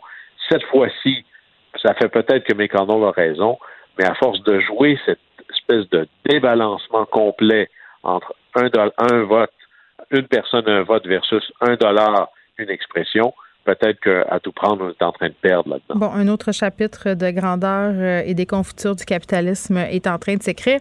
Euh, Guillaume, euh, Chine, Russie, États-Unis, c'est très, très tendu. Il y a des gens qui parlent même d'une nouvelle guerre froide. Est-ce que c'est juste de dire ça? Il y, a, il y a certains parallèles, ça c'est clair, avec un fossé croissant, la vision, les intérêts, la méthode entre la Russie et les États-Unis, entre la Chine et les États-Unis également. Puis on a vu que la réponse à ça, avec l'arrivée du président Biden, c'est une rhétorique beaucoup plus dure, le tranché. En l'ultime, c'est de dire que le président russe est un tueur, ou encore que Xi Jinping, le, le dirigeant chinois, est antidémocrate, que la Chine participe à un génocide. Alors, est-ce qu'on s'en va justement vers une autre guerre froide? Et là, là-dessus, évidemment, la référence, c'est le monde de l'après-deuxième guerre mondiale. Il y avait une opposition d'intérêts, mais aussi philosophique, idéologique, entre le monde de l'Ouest, symbolisé par les libertés, les démocraties libérales, le bonheur total, tant qu'à en mettre, et le monde de l'Est, le, tota-, totalitarisme, le communisme, sur papier évidemment, mais essentiellement la, la gouvernance par une petite clique. La différence, c'est qu'au sortir de la Deuxième Guerre mondiale, les États-Unis étaient la grande force dominante, avec les Russes probablement, et que, leur positionnement dans cette division de bloc contre bloc a permis de créer au moins un peu plus qu'un demi-siècle de domination américaine au plan scientifique, idéologique, culturel, économique, militaire. Aujourd'hui, c'est pas du tout la même chose. D'abord, l'axe Moscou-Pékin se renforce, mais les États-Unis se retrouvent dans des difficultés économiques et politiques importantes. Là. Regardez aux États-Unis combien là, politiquement c'est beaucoup plus instable que c'était, la, faiblesse ou l'effritement du, prestige des institutions. L'Union européenne est aux prises avec le Brexit, la montée des extrêmes, plusieurs partis politiques ont vraiment un caractère fragile des économies de l'Union européenne. Et là, on se rend compte que si les États-Unis étaient une superpuissance devant deux euh, blocs moins forts, c'est pas exactement la même chose. Et surtout la Chine. La Chine de 2020, c'est pas la Chine euh, rurale ou prise dans une bataille civile des années 45, 50 ou même 60. Là. Alors maintenant, quand la Russie envahit l'Ukraine, les États-Unis disent ben c'est pas gentil, mais on fera rien. Et quand la Chine resserre son étau sur Taïwan ou commet un semblant de génocide, ben là, euh, ou s'installe en Asie, on voit bien que les Américains ont peut-être pas la capacité d'intervenir comme on pourrait l'imaginer avant. Là. Et là, on se retrouve, dans le fond, devant une espèce de débat éternel.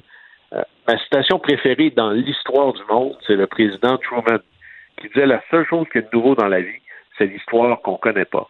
Et là, on se retrouve dans un cadre où est-ce que il y a des crises, qu'elles soient sanitaires, économiques, militaires et autres, et est-ce que les démocraties libérales, comme un système comme le nôtre, c'est un meilleur système qu'un système, dirons, euh, on pourrait dire, une dictature totalitaire, autoritaire? Il y avait ça dans le temps de la Grèce antique, de la Rome antique. D'ailleurs, à Rome, quand il y avait des crises, même à l'époque de la République, là, juste avant César, on nommait des dictateurs le temps de gérer la crise. Et pendant la Deuxième Guerre mondiale, d'ailleurs, juste avant, John F. Kennedy, c'était sa thèse de maîtrise en disant, face aux crises qui sont les nôtres, les démocraties sont testées. Est-ce qu'elles vont être capables de répondre aussi facilement ou efficacement aux crises que les régimes plus dictatoriaux? Parce que quand il y a une crise, on veut des décisions rapides, autoritaires, directes. C'est pas exactement le propre d'un débat d'urgence au Parlement, là. Alors, c'est plus que l'opposition entre les États-Unis, la Chine et la Russie, c'est aussi une bataille pour dirais, la conscience ou l'idée qu'il y a un modèle plus fort que l'autre, supérieur à l'autre. Il va falloir que les démocraties libérales, l'Europe, euh, les États-Unis, le Canada, bref, l'Ouest, démontrent qu'il n'y a pas d'équivalence morale, que la démocratie libérale hmm. reste, même en période de crise, le meilleur modèle pour passer par-dessus les difficultés. Et ça, cette idée de montrer qu'il y a une compétition face à notre modèle, c'est peut-être ce qui va ramener notre modèle à quelque chose de plus sensé. Une des choses qui a empêché les dérives, je dirais, du modèle capitaliste, c'était la menace que si jamais on l'échappait, ça tomberait du côté des communistes. Et la fin du monde communiste a peut-être nous a fait perdre un peu un esprit de compétition et ça nous a peut-être empêché d'avoir certains garde-fous qui ont gardé le modèle, je dirais, dans une voie de passage bien plus acceptable dans les dernières années. on va voir la suite. Très bien, Guillaume, à demain. Au plaisir. Geneviève Peterson. Une animatrice pas comme les autres. Cube Radio. On est avec Madeleine Pilote-Côté qui chronique au Journal de Montréal et au Journal de Québec pour parler de cette saga euh, qui oppose la finissante de l'UCAM, Hélène Boudreau. Vous vous en souvenez, j'en ai parlé la semaine passée. L'UCAM qui la poursuit pour 125 000 euh, pour avoir exposé sa poitrine, mais pas au complet lors d'une traditionnelle photo de finissante. Là, il y aurait une entente à l'amiable qui aurait été conclue avec l'étudiante en question, mais ça a soulevé quand même lire sur les médias sociaux plusieurs humoristes qui ont fait des photos pour rire un peu de Lucam, sa position quand même relativement assez hypocrite. Madeleine, salut. Allô, hey, ça a tellement fait jaser en fait. oui. Moi, j'en ai parlé. On a fait des zooms familiaux pour euh, pour euh, Pâques, puis ça a été comme un, sujet de prédilection. Tout le monde avait son opinion, puis c'est vraiment intéressant de voir les différentes opinions des différentes générations aussi. Puis j'ai été étonnée de voir qu'il y avait même des gens plus vieux dans ma famille qui, qui soutenaient euh, Hélène. Puis j'ai trouvé ça intéressant, en tout cas, les discussions que ça a amené. Ça m'a vraiment permis de me forger une opinion par rapport à ça. Puis euh, j'espère vraiment dans le fond que ce mouvement-là de solidarité, hein, parce qu'il y a eu un beau mouvement, il y a plusieurs gens qui posent nus sur les réseaux sociaux, qui ont fait ça en fin de semaine avec le logo de Lucam. Genre ils vont cacher leur mamelon avec le logo de Lucam. Mais même des gars là, euh, Arnaud Soli, l'humoriste, qui a fait une photo où il a caché ses fesses avec le logo de Lucam. Mathieu Cyr aussi, humoriste, qu'on a reçu récemment à l'émission, a fait la même chose, s'est pris en photo complètement nu en cuisinant, en affichant le logo Lucam. Euh, mais je suis curieuse de t'entendre par rapport euh, à l'opposition peut-être euh, des générations, parce que c'est vrai que moi, je me suis prononcée sur les médias sociaux, sur Twitter, sur cette saga, et beaucoup de personnes un peu plus vieilles sont venues me dire que c'était indigne, que c'était indigne pour Lucam, qu'il fallait respecter le diplôme. Puis juste pour ceux qui ont peut-être plus ou moins suivi ou qui ne savent pas qui est Hélène Boudreau, puis personnellement, je savais pas c'était qui avant cette affaire-là. Euh, c'est une fille quand même euh, qui, si je ne m'abuse, est présente sur OnlyFans, donc elle a un historique de modèle érotique et elle a par ailleurs demandé hein, au photographe avant de prendre la photo si elle pouvait faire ce geste-là, c'est-à-dire lever sa toge pour qu'on voit la moitié de ses seins. Oui, ben elle, elle, elle, se considère elle-même comme faisant partie du, du, du travail du sexe, hein, comme une travailleuse du sexe. Elle a une plateforme OnlyFans. Et mhm. puis ça, OnlyFans, ben, c'est de monétiser des photos sexy ou même des vidéos. Fait que les gens payent un abonnement par mois et puis ont accès à des photos euh, spéciales euh, d'une personne. Il y a plusieurs influenceurs, influenceuses qui ont recours à cette euh, plateforme-là. Mhm. Puis elle, Hélène Boudreau, elle a une page Instagram aussi, puis elle a beaucoup d'abonnés. Elle a 114 000 abonnés. Donc, c'est une, une femme très suivie qui, qui, qui, a beaucoup de revenus euh, en lien avec son corps, en, lien avec le fait de se dénuder aussi. J'imagine que ça a dû euh, comme financer une partie de ses études aussi. Mais ben, c'est ça. Attends, attends, je m'excuse de t'interrompre, madame, mais moi, c'est ça que je trouve intéressant dans la vague d'appui euh, des étudiantes, des travailleuses du sexe qui ont dit haut et fort, je pense entre autres à Mélodie Nelson qui a fait un post là-dessus en disant, moi, j'ai payé mes études partiellement à l'UQAM en faisant du travail du sexe. Puis à ta peu, Madeleine, on se parle-tu de Nelly Arcan?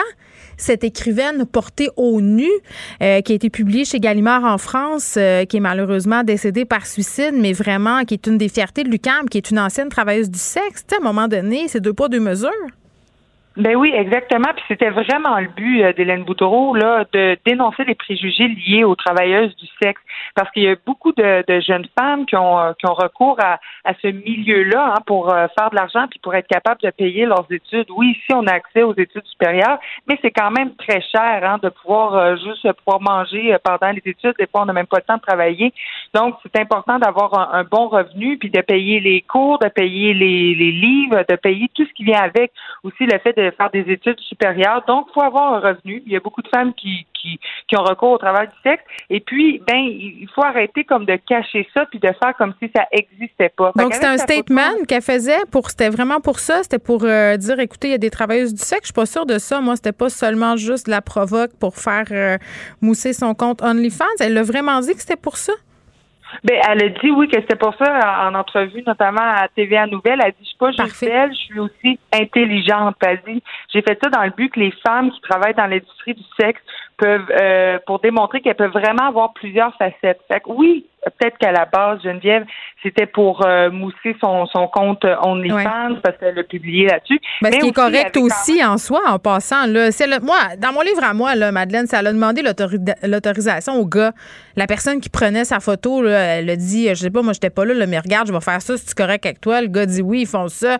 Je veux dire, on voit pas les mamelons ni rien. Là. On voit une partie de ces deux seins. Je veux dire, je comprends qu'il y ait des vierges offensées qui soient offusquées parce que, oh mon Dieu, l'aura universitaire mais il faut être hypocrite en maudit euh, pour ben, penser que ça se fait pas. Puis bon, je peux comprendre la question du décorum, là, ça on peut en discuter, mais c'est pas non plus un crime contre l'humanité. Ben non, puis je parlais à ma cousine qui a gradué de l'UCAM euh, en, enseignement du primaire.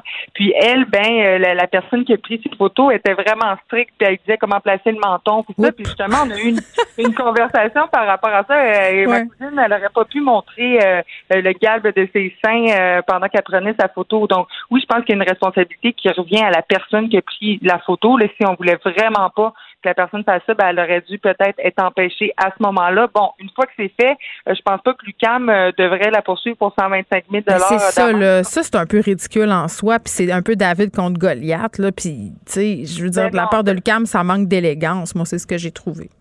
Respect, oui. Puis, tu sais, l'UQAM, on s'entend que c'est une université euh, quand même euh, assez ouverte. Là, je me mm. serais attendu à un peu plus d'ouverture par rapport à ça. Et 125 000 quand tu viens de finir ton bac, là, ça te met dans le trou vraiment beaucoup. Mais il y aurait une entente à l'amiable. C'est ça, mais c'est ça justement. Je suis contente qu'il y ait eu une entente à l'amiable. J'ai hâte d'avoir de plus de, si on peut en avoir, là, si on va avoir plus de détails par rapport à ça, mm. parce que peut-être que le mouvement de solidarité avec le, mot-clic Papa UCAM qu'il y a eu dans les derniers jours sur les réseaux sociaux où tout le monde se dénudait en mettant le logo de l'UCAM. peut-être que ça euh, les a aidés à en venir euh, à cet arrangement. C'est ce que je dirais, euh, Madeleine. Mais sais, Lucam, Madeleine. Lucam. Lucam qui euh, met de l'avant des figures comme Nelly Archange, justement, qui écrit un roman qui s'appelle Putain, qui raconte en détail le travail du sexe. Lucam euh, qui a fermé les yeux pendant des années sur des relations prof-élève plus que problématiques et qui continue de le faire. Lucam qui a laissé se tenir en son sein pendant des années des parties d'initiation où il y avait des filles full, euh, mortes qui se faisaient pognasser par plein de Cette UCAM-là, quand même, je trouve, a du culot en s'il vous plaît de poursuivre une fille aujourd'hui euh, parce qu'elle a osé se dénuder sur ses photos de finissante. Moi, si j'avais été l'UCAM, Madeleine, je me serais gardé une petite gêne. Et bien évidemment, à mon sens, on est très, très hypocrite ici. Évidemment, on a cette vague de solidarité. À quel point ça tombe bien pour l'UCAM d'en venir à cette entente. À demain, Madeleine. Vous écoutez Geneviève Peterson. Cube Radio. Cube Radio. Cube Radio. En direct à LCN. 14h30, c'est le moment d'aller retrouver notre collègue dans nos studios de Cube Radio, Geneviève Peterson. Salut Geneviève. Salut Julie. Alors, tu vas suivre, j'imagine, attentivement ce point de presse euh, diffusé euh, ce soir à 17h sur nos ondes. Quelles sont tes attentes? Écoute, euh, j'ai l'impression, premièrement, de jouer dans le même film perpétuellement. oui, oui, depuis un an, c'est pas mal ça. Hein? Oui, puis là, il faut vraiment partager quelles sont mes attentes comme citoyenne et quelles sont mes attentes de façon bien égoïste comme mère de famille qui a trois enfants à l'école. puis vraiment, là, on peut supposer que puisque le point de presse se tient à Montréal, les annonces concerneront la région de Montréal en grande majorité. Puis vraiment, moi, la question que je me pose euh, depuis quelques jours déjà, c'est pourquoi on referme pas les écoles? Pourquoi d'ailleurs on nous a pas annoncé d'emblée, euh, un peu comme on l'a vu à Noël par ailleurs, qu'on allait refermer? Parce que euh, c'était bien évident, là, je sais pas pour mm. toi, Julie, en fin de semaine, qu'est-ce que tu as fait, mais moi, j'ai été beaucoup dehors, beaucoup à Montréal, dans un quartier assez central. Puis je veux pas jeter le blâme sur personne, là c'était difficile. C'était difficile de garder la distanciation sociale. Euh, c'est le beau temps. On a été Il y avait beaucoup de rassemblements. Là. Oui. Le parc était bondé. Beaucoup de rassemblements. Puis c'était difficile de se distancer. Même si on voulait le faire, c'était difficile. J'ai vu, euh, par exemple, dans le jardin botanique, des gens marcher en famille. Euh, certains portaient le masque, d'autres non. Tu sais, chacun son choix rendu là, on est dehors. Quand on n'est pas dans notre bulle, mm-hmm. évidemment, c'est mieux de le porter. Mais personnellement, dans ma rue, c'était difficile de contrôler les enfants. C'est-à-dire, tu sais, ils veulent jouer ensemble, ils sont dans la même bulle classe, t'es pas supposé, mais là, tu vas dans la rue. Moi, à un certain point, j'ai mis des masques réutilisables aux enfants pour être entre guillemets, plus certaine dans ma tête que ça se passait bien. Mais, tu sais, pourquoi ce matin, là, je me suis posé la question est-ce que j'envoie mes enfants à l'école? Est-ce que je les expose à ce risque-là pour une journée? Parce qu'on le sait, les écoles, c'est un vecteur euh, de contagion quand même assez majeur. Mm-hmm. Je me suis dit, tu sais, si on nous annonce ce soir qu'on repasse demain en école euh, à distance, est-ce que ça aura valu la peine? Finalement, j'ai décidé de ne pas céder à la peur parce que je pense qu'il y avait une partie de peur dans ma réaction. Là, comme bien des gens en ce moment, je vois les variants aller, puis je me dis, ah, euh, je suis pas sûre, ça atteint plus les jeunes, ça, c'est plus contagieux. Euh, mais finalement, j'ai décidé de les envoyer. Mais à quel prix? on me parle euh, de risque calculé. Est-ce qu'on a fait une erreur de calcul? Moi, j'ai tendance à penser qu'en ce moment, puis c'est ce que les experts nous disent. Pour ce qui est des écoles secondaires, mais tu crois vraiment qu'on pourrait refermer aussi les écoles primaires? Bien, je pense que ça fait partie partie des possibilités qu'on devrait envisager. Après ça, est-ce que mhm. c'est le scénario que moi, comme mère, j'ai envie qu'il se passe? Pour vrai, là, si ce soir, on nous annonce qu'on repasse euh, à l'école à distance euh, pour le primaire et pour le secondaire, euh, je ne sais pas qu'est-ce que je vais faire parce que j'en ai pas de solution. Geneviève, il n'y a plus beaucoup de marge de manœuvre. Là. Évidemment, on oublie les cinq villes, Chaudière-Appalaches, euh, Lévis, Québec et euh, Gatineau. Hmm. Euh, mais sinon, dans le Grand Montréal, il y a, je veux dire, les restaurants, les salles à manger sont fermées. Néanmoins, les salles de spectacle, c'est ouvert, les gyms, c'est ouvert, les spas aussi, les écoles sont ouvertes le, couvre-feu, bon, peut-être qu'il faudra le ramener à 20 heures. Est-ce que tu penses que ça, ce serait une solution? Mais je pense que si on ramène euh, le couvre-feu à 20 heures et qu'on referme tout, ça va être excessivement difficile pour la santé mentale. Ça, c'est une chose, mais aussi pour, euh, euh, si on veut, l'adhérence aux mesures. on sait qu'on a déjà des enjeux à ce niveau-là. Puis, tu sais, tantôt, je posais la question à Nina Machouf, qui est, Nima, pardon, qui est épidémiologiste, puis elle me disait, tu sais, je lui demandais, OK, mettons, là, on se fait un scénario. Mettons, on referme les écoles parce qu'on sait que c'est là le problème. On attend deux, trois semaines. Idéalement, on vaccine les profs, le personnel, les parents, est-ce qu'on peut se permettre de garder, euh, par exemple, les salons d'esthétique ouverts, euh, peut-être les salles de spectacle. Les gyms, c'est à part parce qu'il y a différents enjeux. Puis force est d'admettre que pour les lieux où il n'y a pas d'éclosion, euh, ben oui, on pourrait les garder ouverts parce que les informations qu'on a sont pas sont différentes de lors de la première vague. C'est-à-dire qu'au début, on savait pas trop, fait qu'on a décidé de tout fermer. Maintenant, on sait qu'on a des lieux qu'on peut mieux contrôler.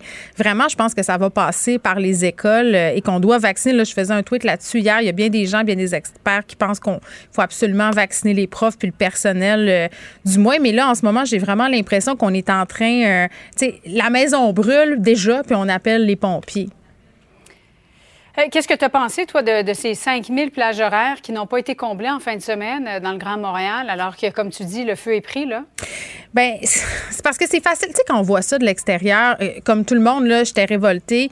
Je connais des gens qui auraient besoin d'être vaccinés, qui ont des comorbidités mhm. ou qui ont des conditions médicales spécifiques qui font qu'ils bénéficieraient grandement d'un vaccin. Donc, je trouve ça facile de jeter la pierre, de dire, bon, ben écoute, euh, ça n'a aucun sens. Puis c'est vrai que ça n'a aucun sens, mais en même temps, qui prend le call en bon québécois? Si toi, tu es dans un centre de vaccination puis tu vois que tu as des doses en trop, qu'est-ce que tu fais? C'est des choses qui auraient dû être prévues par les gouvernements. Encore une fois, je reviens à ma vieille cassette. Là. On voit les affaires qui se passent en Europe un peu partout. On sait qu'en France, ils ont mis sur place des programmes où, par exemple, quand on avait trop de doses, on vaccinait des policiers, des pompiers, des travailleurs essentiels. Là, ça s'en viendrait chez nous, mais ça fait longtemps qu'on aurait dû le prévoir. C'est pas aux personnes qui sont au centre de vaccin c'est pas la pauvre infirmière qui vaccine au directeur du centre de vaccination de prendre ce cas-là. Tu comprends-tu qu'il n'ouvrira pas les portes pour dire venez-vous-en vous faire vacciner?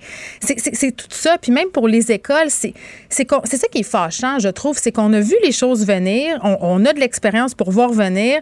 Et malgré tout ça, on est toujours en mode réaction. C'est comme si on est toujours derrière. Et alors qu'on devrait être devant, on a l'exemple de ce qui se passe en Ontario. Euh, à un moment donné, il faudrait être davantage proactif et la capacité à réagir rapidement pour remplacer ces plages-là en fin de semaine, ça n'a pas été possible. Mais aujourd'hui, je le rappelle, si votre rendez-vous évidemment, si vous faites partie du groupe d'âge, votre rendez-vous doit être euh, la semaine prochaine ou dans deux semaines. Essayez-vous sur Clic Santé. Il y a peut-être des plages qui seront disponibles euh, pas tellement loin de chez vous, dans une pharmacie ou autre, en raison de ces plages qui n'ont pas été comblées en fin de semaine dans le Grand Montréal. Geneviève, euh, ben, rendez-vous 17 h. Merci. Bon après-midi à toi. Geneviève Peterson. Elle réécrit le scénario de l'actualité tous les jours. Vous écoutez Geneviève Peterson. Cube Radio. La COVID-19 n'épargne personne, même pas les joueurs euh, de la Ligue nationale. 16 joueurs des Canucks de Vancouver, des employés de l'équipe ont contracté la COVID-19. On en parle avec Andy euh, Mailly, pressoir, qui est animateur et reporter chez TVA Sport. Euh, Andy, salut. Salut, ça va bien? Bien, écoute, euh, ça va bien. Juste pour préciser, là, ça vient de tomber. On a plusieurs cas aussi dans la Ligue de hockey euh, junior majeur du Québec. Quatre joueurs des remparts de Québec, onze membres des Olympiques de Gatineau ont contracté euh, la maladie. Mais juste pour qu'on se parle plus précisément des Canucks, c'est quoi la situation à l'heure actuelle? Est-ce que c'est vrai que c'est le variant là, qui est dans l'équipe? Ben, c'est ce qu'on rapporte depuis quelques jours déjà. Hein. la nouvelle est tombée la semaine dernière quand un des, des premiers joueurs être euh, tombé au combat ou plutôt être ajouté sur la liste de COVID-19, euh, c'était Adam Godet. À, ce moment-là, la semaine dernière, on parlait de 16 joueurs, un joueur de l'équipe de réserve, la fameuse escouade taxi, et des membres aussi du personnel. Euh, là, par contre, ça commençait déjà à être sérieux, mais depuis hier, rien ne va plus. On est rendu à 17 joueurs, deux joueurs de l'équipe de réserve et quatre membres de l'équipe, en fait, des membres du personnel. Et c'est complètement aberrant parce que du côté de la Ligue nationale, On nous dit, ne vous inquiétez pas, on sera capable de faire jouer les 56 matchs complets de la saison régulière des Canucks. Ils en ont joué 37, mais on parle de symptômes euh, très graves. Euh, est-ce que j'ai besoin de te rappeler que ce sont des athlètes de haut niveau? Oui, c'est ça qui m'a frappé. oui, c'est ça qui m'a frappé, Andy, c'est que ce sont euh, techniquement des gars super en forme, puis là, sont au ben tapis. Là les gars sont top shape d'habitude. La moyenne d'âge chez ces gars, c'est des gars en bas de 26 ans, 25 ans. Hmm. Euh, on parle de vomissement, de déshydratation, de crampes. Euh, tu sais, juste pour faire un parallèle, le Canadien de Montréal s'est vu arrêter ses activités pendant quatre matchs il y a deux semaines. Hmm. Il y avait deux joueurs seulement qui étaient sur la fameuse liste, dont un seul, Joel Armia, euh, qui, donc, qui avait testé positif. Et finalement, on est revenu au jeu, mais on a quand même annulé quatre matchs. du côté des Canucks, écoute, c'est presque toute l'équipe qui est malade. Et on parle du variant brésilien, c'est ce qu'on rapporte euh, euh, chez les médias du côté de la Colombie-Britannique. Et c'est très grave. Et, rendu là, je trouve que c'est insensé. C'est insensé que la Ligue nationale s'entête à vouloir poursuivre le calendrier. Si on va sur le site des Canucks, donc si tu fais Google NHL Canucks, on dit que les Canucks vont pouvoir reprendre euh, l'action le 12 avril prochain. Ben, donc, voyons dans six jours. C'est complètement ridicule. Donc, c'est sûr que pour l'instant, c'est sur pause. Euh, la Ligue nationale va devoir statuer dans les prochains jours, peut-être même d'ici les prochaines heures, mais de jouer avec la santé d'athlètes comme ça, quand même des membres de leur famille, donc je ne sais pas moi, que ce soit la copine, la femme, les enfants des joueurs soient aussi euh, atteints par, par la COVID-19, ben, c'est de jouer avec la santé de, plusieurs familles, puis c'est complètement irresponsable. Non, c'est pas juste ça, là, Andy, c'est de se dire aussi pour les gens qui voient ça aller, le grand public, là, pour quelque chose de complètement euh, irresponsable et d'indécent dans le fait de faire jouer ces superstars-là de la Ligue nationale malgré la COVID-19 comme s'ils avaient le droit à un traitement de faveur. Et là, voici le résultat. Il y a quelque chose d'indécent, moi, je trouve profondément là-dedans. Ça envoie un drôle de message. Et la Ligue nationale, à mon sens, manque une belle occasion de se démarquer, d'envoyer un message clair à, ses fans et à la population? On, a tout essayé. Depuis le début de la saison, on se dit, bon, ben, premièrement, on a remodelé les sections, les divisions, donc division canadienne, les équipes canadiennes qui s'affrontent entre elles. On essaie de limiter les déplacements. Les joueurs sont tous testés à tous les jours, mais ça reste ça marche pas. une pandémie mondiale. Euh, comment comment un jeune de 12 ans, lui, ne peut pas aller jouer au hockey avec ses amis, mais que ces joueurs-là, qui sont des turbo-vedettes, sont comme immunisés de la COVID-19. À mon sens, il y a quelque chose qui, ne fonctionne pas. Euh, quand l'an passé, il y a eu une bulle, ben, là, c'était un petit peu mieux. C'est-à-dire que tous les joueurs étaient au même endroit, dormaient au même endroit euh, et il n'y avait aucune sortie. Mais là, les joueurs rentrent chez eux après un entraînement, après un match, ont des contacts avec d'autres personnes, même si c'est limité. Euh, le variant brésilien est, frappe plus fort, je pense qu'on le sent. Hmm. Puis du côté des Canucks, ben, c'est complètement insensé que d'espérer de, pouvoir jouer ces, quelques matchs qui restent à la saison régulière. Euh, on parle de la santé des, athlètes. Est-ce que tu penses que ça peut, euh, si on veut, être euh, annonciateur du destin du reste de la saison, pas seulement pour les Canucks, mais aussi peut-être pour notre très cher CH? la, bonne nouvelle pour le CH, c'est que nous, on a joué tous nos matchs contre les Canucks. Bon. et, que, et, que, et pour que le Canadien ça a été la meilleure équipe à affronter parce que le Canadien avait mm. beaucoup de succès contre les Canucks.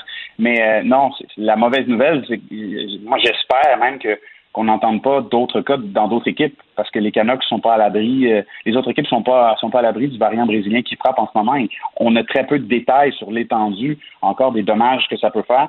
je te donne un exemple de, la NBA. on a accès à, plus facilement aux États-Unis à des vaccins en ce moment. Il y a plusieurs équipes où on a même pu vacciner euh, la totalité des joueurs depuis la mi-mars. Et déjà, ben, on voit le, succès euh, de cette euh, vaccination de masse. Mais dans la Ligue nationale, c'est complètement ridicule. Puis plus la Ligue nationale attend, ben, plus c'est elle euh, qui se met dans la barre. Oui, puis ont l'air euh, d'une gang d'amateurs. Là, euh, tu parlais de la vaccination aux États-Unis, on le sait, là, c'est vraiment pas comme si on, vaccine près d'un million de personnes par jour. On a vu quand même des images que moi je qualifierais de surréalistes, là, 40 000 amateurs de baseball réunis au Texas pour un match pré-saison. C'est la plus grande foule, par ailleurs, réunie pour un événement sportif aux États-Unis depuis le début de la pandémie. C'était une image que je qualifierais, du maïs pressoir, d'angoissante, mais aussi de porteuse d'espoir, je dirais. oui, euh, c'est, fou comment on, est un peu ambivalent. c'est ça. J'étais comme, je savais plus trop à quelle enseigne je logeais. C'est comme, ah, c'est cool. Mais non, c'est pas si cool que ça. Puis, je parallèle. J'étais au, j'étais au Super Bowl. J'étais au Super Bowl. En février. Il y a un mois et demi, Mm. début du mois de février, à Tampa Bay, en Floride, dans le troisième État le plus touché. Après qui? Après la Californie et le Texas. Et il y avait des milliers et des milliers de personnes partout. Puis je me disais, comment tu peux faire trois heures d'avion de Montréal, débarquer dans un monde parallèle complètement différent, où ici, c'est comme si la COVID n'existe pas? C'est vrai. Donc, c'est sûr que oui, c'est- beau pour le sport de voir ça, mais c'est pas normal que dans un match Rangers-Blue Jays, il y a 40 000 personnes, c'est-à-dire 15 000 personnes de plus qu'au Super Bowl, l'événement le plus, le plus regardé et le plus suivi en Amérique du Nord. Euh, euh, où est la logique? Et c'est là que je me dis comment les États-Unis sont gérés de 52 façons différentes. C'est-à-dire que Ouais. par État, on prend nos, on prend nos, nos propres mesures. Le divertissement est roi. Et quand j'étais en Floride, ben, à tous les jours, je pense que j'ai jamais porté autant mon masque, c'est-à-dire 20 heures sur 24 euh, dans, dehors. Je me disais, c'est vraiment pas normal qu'on puisse se promener comme ça quand il y a des, des gens qui meurent à gauche, à droite, il y a des gens qui sont affectés et ça envoie pas le bon message. Ben c'est ça. Tu sais, quand je parlais d'indécence tantôt, euh, c'est un peu ça que je veux dire. Puis en même temps, je me dis à un moment donné, on va tous être vaccinés, mais est-ce que les foules seront au rendez-vous? Combien de temps ça va prendre pour que la confiance revienne, tu sais? Exact. Puis euh, les, entrevues aux États-Unis, tu regardais la télé hier, après, après ces images un peu surréelles, Ouais. de voir 40 000 spectateurs, euh, les gens qui disent, bah, on y a réfléchi, puis ben, on s'est dit, ah ben regarde, si tout le monde porte son masque, c'est pas super, mais tu regardes sur les, les, les photos, la majorité des gens portent pas vraiment le masque, puis c'était la même Ben chose non, en c'est tout croche, puis c'est n'importe quoi. Euh, Andy Ma- Maï Pressor, merci beaucoup. On va continuer à suivre de près ce qui se passe avec nos Canucks. C'est aussi euh, plus globalement dans la ligne nationale. Andy qui est animateur, on te regarde à TVA Sport. Le, le commentaire de Danny Saint-Pierre, un chef pas comme les autres. As-tu vu, euh, Danny, les images euh, de la partie de baseball? C'était un pré-match, en fait. Euh, ça se déroulait au Texas. 40 000 personnes pour regarder cette partie de baseball-là. J'ai pas vu, mais à vous game? écouter, euh, si j'étais game, si, si je serais. euh, Si serais-tu si je game pourrais- d'aller voir une game de balle? Mettons que si tu avais été vacciné, là, si je te vaccine là, puis dans trois semaines, je te dis tu t'en vas à balle. Vacciné, vacciné masqué, probablement. Ouais? Ouais, mais je suis vraiment pas dans ce mood-là. Fait que je te dirais, oui, si tu me transplantes dans cet endroit-là où tout semble être normal pour eux, probablement que je hurlerais avec les loups, mais pour l'instant, c'est pas le cas. C'est vrai qu'on n'est pas euh, dans ce mode-là. En ce Pas moment, tu me parles masqué au travers euh, d'un plexiglas. Euh, J'ai des lunettes aussi. Oui, mais non, mais j'ai l'impression qu'on qu'on a atteint, en tout cas, je vais parler pour moi, puis je serais curieuse de t'entendre là-dessus, une coche supplémentaire, euh, puis je vais pas dire de paranoïa, mais, mais moi, j'ai eu peur pour vrai en fin de semaine pour la première fois. Là. Oui. Mais je t'inquiète de la pandémie en général depuis le début, c'est- c'est-à-dire qu'évidemment, en étant dans les médias, on suit ça d'assez près, donc Mhm. on parle aussi à des experts au quotidien qui nous expliquent bien les tenants et aboutissants, fait que des fois, je me trouve trop informée, j'aimerais ça, pouvoir être dans le déni moi aussi, puis oublier ça un peu. peut Puis là, pas. On peut pas. Ben non, puis avec les variants, euh, puis tantôt je parlais avec le docteur euh, Nima Machouf qui me disait euh, qu'effectivement c'était plus contagieux, plus dangereux pour les jeunes. Là, on renvoyait nos enfants à l'école aujourd'hui, puis je ne sais pas pour toi, ta fin de semaine, ça a eu l'air de quoi, mais moi j'ai été témoin euh, de beaucoup de gestes dangereux entre guillemets. Puis c'est pas parce que les gens manquent de volonté ou ne veulent pas. Dans la majorité des cas, c'est que dans les grandes villes, c'est impossible de se distancer. C'est plein partout, les parcs, les rues, les jardins. Euh, puis est-ce qu'on peut en vouloir aux enfants de 5-6 ans de jouer dehors ensemble puis d'oublier à un moment donné qu'il y a un 2 mètres? Ben non, on peut pas. Tu sais, c'est l'heure d'être rigoureux, euh, de se donner un dernier coup, mais ça tente à personne. Tu vois, nous, on est restés dans notre cours. Euh, J'avais ma fille en fin de semaine de Sherbrooke. Ça faisait combien de temps que tu l'avais pas vu? Euh, depuis Noël. Puis là, ma belle-mère est vaccinée. On habite, on habite tous dans le même, euh, le même building. là. Puis. euh, Le domaine Saint-Pierre. Oui, le domaine Vautier-Saint-Pierre. C'est ça. Tout à fait, Claveau. Hein? On fait un beau trois lettres. Puis, écoute, on, on continue à porter notre masque, on continue à se distancer, on continue à pas faire exprès pour se voir. Mais c'est le party un petit peu partout. Puis, tu sais, moi, j'habite dans un quartier qui est très dense. Les gens en ont rien à battre. Ça se donne des becs. L'autre fois, je faisais des. on- Ça devient frustrant. Moi, j'ai j'ai tweeté en fin de semaine sur le fait que ça devenait très frustrant, euh, à mon sens, de voir euh, tout le monde faire euh, des exceptions, enfreindre les mesures sanitaires, alors que je me sentais comme la seule conne au monde qui suivait les consignes en fin de semaine. Ah, c'est clair, j'ai vu du monde fumer un bat, puis se passer le joint. Ben, c'est super, la gang. Mais tu fais comme, what the fuck? OK, euh, personne n'a eu le mémo, là. Là, vous êtes clairement pas un couple, euh, les dudes, là. Puis, euh, tu sais. Ben, tu le sais pas, présume pas Ah de non, rien. je les connais, Chris. Ah, OK, OK, parfait. Tu connais. tu sais, tu fais comme, aïe, aïe, par, par où on commence cette conversation-là? Hein? À quel point le, je m'entorche? Ben, OK, non. va prendre le dessus? Où est-ce que, non, non, où est-ce qu'elle finit la conversation? Parce qu'à un moment donné, là, c'est plus le temps de converser. Là. Si ces gens-là n'ont pas encore compris, qu'est-ce que ça va Je sais prendre? plus quoi faire. Euh, ben, écoute, moi, j'ai réu la conversation suivante en fin de semaine avec des amis euh, parce qu'on était un peu découragés. Puis euh, mes amis, ils me disaient Mais Jen, pourquoi on n'en voit pas dans les médias du monde qui crève dans les hôpitaux des jeunes? Mhm. C'est vrai qu'on l'a eu, la discussion, euh, c'était un peu plus tôt cet hiver, Oui. avec notamment le docteur euh, Éric Sabat et d'autres médecins qui nous disaient Attends peu, là, ça amène quand même des considérations de vie privée, de dignité humaine. Puis est-ce que c'est vraiment la solution de montrer des gens qui crèvent dans les hôpitaux? Je sais pas. Moi, moi quand j'ai vu les images de l'Italie, là, Oui. euh, soit au début de la pandémie ou encore maintenant euh, avec le variant, les hôpitaux qui sont absolument submergés, des gens qui se font soigner dans leur char, ça marchait. Je, je Ouais. dis pas qu'il faut montrer des gens qui crèvent, là, mais c'est sûr que. en- puis, puis je le sais pas, mais il me semble qu'en tapant tout le temps sur le fait que c'était une maladie de vieux, puis à chaque fois que je dis ça, j'ai mal en dedans, puis j'ai l'impression qu'on fait de l'agisme, mais c'est quand même ça qu'on nous a répété depuis le début. C'était ça la vente. On s'est senti. Oui, on nous a vendu ça. C'était ça la vente, puis c'était comme euh, les enfants, vous allez être corrects. Euh, les adultes, c'est pas si pire. Les gens plus âgés, ouf, au yo danger. Mais là, avec le variant, là, tu sais, euh, faut changer de chanson. Puis j'ai l'impression des fois que c'est un peu comme quand tu cries tout le temps après tes enfants, ils t'entendent plus. Mais Ça a c'est été vrai. la même Christie de patente, là, mais le variant, il rentre chez vous, là, tout le monde là. Oui, ben c'est ce Tout que le les monde, là. c'est ce que les experts disent et par ailleurs euh, des gens très bien informés du milieu médiatique euh, dans mon entourage sont écœurés, n'écoutent même plus les points de presse, n'étaient même pas au non. courant qu'il y avait un point de presse ce soir parce que on n'est plus capable. Tout à fait. Fait que qu'est-ce qui, se va, qu'est-ce qui va se passer? On n'est plus capable, on se distance plus, tout le monde fume des battes. Regarde du côté de l'Ontario, Ben tu vas le voir, qu'est-ce qui va se passer, c'est c'est la prophétie. Mais à chaque fois, on voit que l'Europe a plusieurs semaines d'avance. Après ça, tu regardes les Ontaries. Puis après ça, évidemment, ça va arriver chez nous. La vraie question qu'on doit se poser, c'est pourquoi avons-nous relâché les mesures? Ben moi c'est ça qui me fâche. Je comprends pas. C'est ce qui me rend complètement euh, je suis abasourdie en fait, puis je trouve ça complètement irresponsable de la part du gouvernement d'avoir vu ça aller un peu partout et de n'avoir rien fait. On l'a d'en face. Depuis le début, à chaque fois, ça se passe trois semaines d'avance.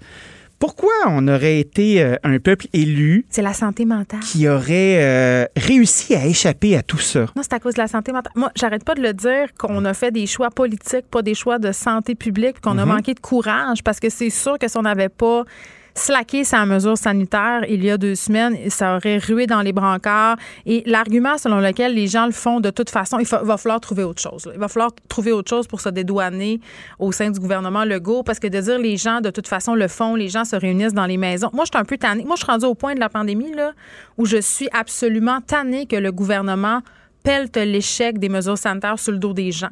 À un Mhm. moment donné, tu es le gouvernement, c'est toi qui as m'aimé sur la population, entre guillemets, c'est toi qui as l'autorité nécessaire pour prendre les choses en charge, pour mettre des mesures sanitaires en place, pour protéger les gens contre eux-mêmes à un moment donné, parce Mhm. que c'est ça qu'il faut que tu fasses quand tu as un gouvernement. Et Mais là, c'est fragile! non, mais là, on s'en lave les mains parce qu'on veut des votes aux prochaines élections. On veut pas déplaire parce que là, l'image de Legault, elle est bonne. Les gens l'aiment. C'est le bon papa. Et là, il faudrait pas qu'on soit fâché contre non papa parce qu'on est rendu des ados. Puis, hein, faudrait pas qu'on Ouais, se rebelle, on, là, on ce que ça donne, c'est pas si bon que ça. Moi, ce qui me fascine, là, c'est euh, de voir les places disponibles dans les centres urbains où on est des machines à vacciner, puis on n'est pas capable... places de vaccins? Des places de vaccins qui sont disponibles, puis on n'est pas capable de baisser- baisser les braquettes d'âge parce qu'on veut uniformiser euh, le taux de vaccination par âge dans l'ensemble du territoire. Mais juste après toi, euh, j'ai Daniel Paris qui est directeur de la campagne euh, de vaccination. Puis, puis évidemment, je veux lui demander pourquoi. Parce qu'à un moment donné, il faudrait aussi arrêter de se cacher derrière, mais euh, de diviser la population par groupe pour la vaccination, ça fonctionne bien. Oui, oui, ça fonctionne bien, mais là, il y a des plages de libre. Donc, que faire? Tu sais, et là, on nous annonce qu'on vaccinera finalement peut-être des policiers, euh, des pompiers. À la fin de la journée. Là. Ben, vaccine tout ce qui bouge, Christy. Mais ouvre les Let's portes. go, ouvre les pelles. Il y a, il y a quoi, il disait- 800 000 vaccins là, qui sont disponibles? On est le deux tiers du Québec en zone rouge. Vacciné, calvaire, let's go. Benoît, Moi, ce je veux que ça matin, reparte. il disait ouvrez les portes et spottez toutes les personnes avec des cheveux gris. Vaccinez-les. C'est que Encore de Ouais, dans des, collets à vieux. Puis Non, on, mais- on met des collets partout. Mais pour vrai, c'est sûr que. Puis, puis je veux faire attention parce que c'est sûr que c'est facile de l'extérieur et après coup de dire que ça n'a aucun sens. Mais en fin de semaine, sur le coup, euh, tu sais, je le disais tantôt euh, avec Julia LCN, si toi, tu es infirmière au centre de vaccination, infirmier ou si tu es directeur du centre de vaccination, c'est sûr que tu vas pas prendre sur toi de dire Ah, ben regardez, nous, on va ouvrir nos affaires, puis on go. va vacciner des gens.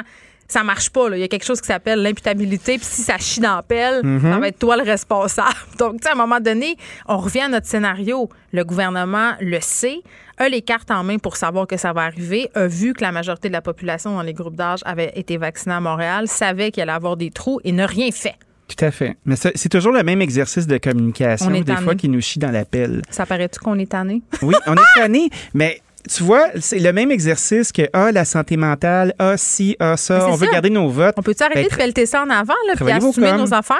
Travaillez vos coms, trouvez des façons de passer le message pour que ça rentre dans la tête des gens. Dépêchons-nous pour vacciner un paquet de monde pour que ce soit concret. Cet espoir-là, il est existant. On a les ressources pour le faire. On est dans une grande densité ici à Montréal, dans les environs. Là. Nous sommes encore en train de payer. On n'a jamais dérougi de notre zone. C'est l'heure. On veut y aller. Bon, les choses sont dites et j'interrogerai euh, M. Paris dans quelques minutes à ce sujet. Un petit mot, euh, Dani, sur euh, les fournisseurs euh, qui sont en conflit avec les épiciers. Ben, c'est le code de l'espoir. Notre ami Sly, Sylvain Charlebois. euh, Ça fait longtemps qu'on n'avait pas parlé de cela. Ah, moi, je me lasse jamais. Sérieusement, là, toujours en train de dénicher le sujet, euh, Le sujet niche, le sujet niche euh, par excellence. C'est drôle parce que c'est un sujet qu'on côtoie depuis un bon petit bout. C'est le fait que les chaînes d'approvisionnement vont percevoir une espèce de taxe maison pour, auprès de leurs fournisseurs pour améliorer leur infrastructure. Fait que, exemple, tu es un, t'es un gros détaillant, tu es une bannière d'épicerie, puis tu décides pour financer ton infrastructure ou une nouvelle façon de- d'être capable de vendre en ligne ou d'avoir un poste, un centre de distribution ou quelque chose comme ça, ben, de- de- d'augmenter un certain pourcentage euh, du prix que tu vas prendre à ton fournisseur. Fait que le fabricant va perdre des marges, déjà que les marges sont minces. Puis on se demande après ça pourquoi les prix augmentent. Puis ça se passe souvent dans la cour euh, du détaillant. Le marché est au distributeur. Donc, il y a un détaillant qui s'appelle Sobeys Empire, qui fait IGA aussi, qui a décidé de se prémunir d'un code euh, de déontologie, si tu veux, pour essayer de freiner cette, cette, Comme cette pour encadrer tout ça? Oui. Arrêter de prendre des décisions unilatérales, puis de stratagèmes de dernière minute, de bonnes affaires honnêtes. Fait que c'est à suivre parce qu'il y a beaucoup, beaucoup, beaucoup de fabricants, d'agriculteurs, de gens qui mettent les, la nourriture sur nos étals, qui commencent à trouver ça difficile parce que leurs marges amincissent, les revenus augmentent, Puis je les juste marges restent basses. Je veux juste qu'on précise là, pour les gens qui sont pas des spécialistes du domaine agroalimentaire que les marges étaient déjà minces avant la pandémie. Juste le dire. Les marges sont de plus en plus minces, puis après ça, ben, on utilise comme prétexte d'améliorer l'infrastructure pour aller chercher d'autres revenus. Puis tu sais, c'est- propre à un Hey, distributeur. la pandémie a le dos large et dans Oui, tout à plusieurs fait. domaines. Donc, euh, c'est ce qu'on voit. Euh, il y a d'autres pays qui sont prémunis de ce truc-là, dont le Royaume-Uni, qui ont un code depuis 2009. C'est drôle parce que dans l'article, j'essayais de voir un peu les mesures de ce code-là ou la pogne que ce code pourrait avoir euh, si on, on, on décidait de faire une législation avec tout ça. C'est mystérieux. On se demande pourquoi les prix augmentent, qui se met les sous dans leur poche, puis ça se passe juste à une place à date, et c'est ce que M. Charlebois dénote. Hmm, on a hâte de voir. euh, J'y parle, j'y parle demain, là, fait que je vais fouiner là-dedans. Est-ce qu'il va être à euh, l'addition en fin de semaine? oui, il va être à l'addition en fin de semaine. Euh, on va faire. euh, il a sorti Vous allez faire la reddition de compte à l'addition. Tout à fait. On va, on va stacker un gros bill, puis on va parler de nourriture transformée, puis arrêter de démoniser ce secteur-là de l'économie euh, agroalimentaire, qui est super important parce que c'est une façon rentable de nourrir les gens avec de la qualité si c'est bien fait. Et aussi euh, d'utiliser des produits euh, qu'on jetterait autrement. Je pense entre autres à des légumes et à des fruits un peu moins frais. Il y a toutes sortes, sortes- d'affaires comme ça qu'il faut considérer. Non, mais Oui, pour vrai, tout à comme fait. quand on fait de la transformation en épicerie, à un Mhm. moment donné, euh, c'est pas pour rien qu'on fait ça. Merci, Dani. À demain. Pour une écoute en tout temps, ce commentaire de Danny Saint-Pierre est maintenant disponible dans la section balado de l'application et du site cube.radio, tout comme sa série balado L'Addition, un magazine sur la consommation et l'entrepreneuriat. Cube Radio.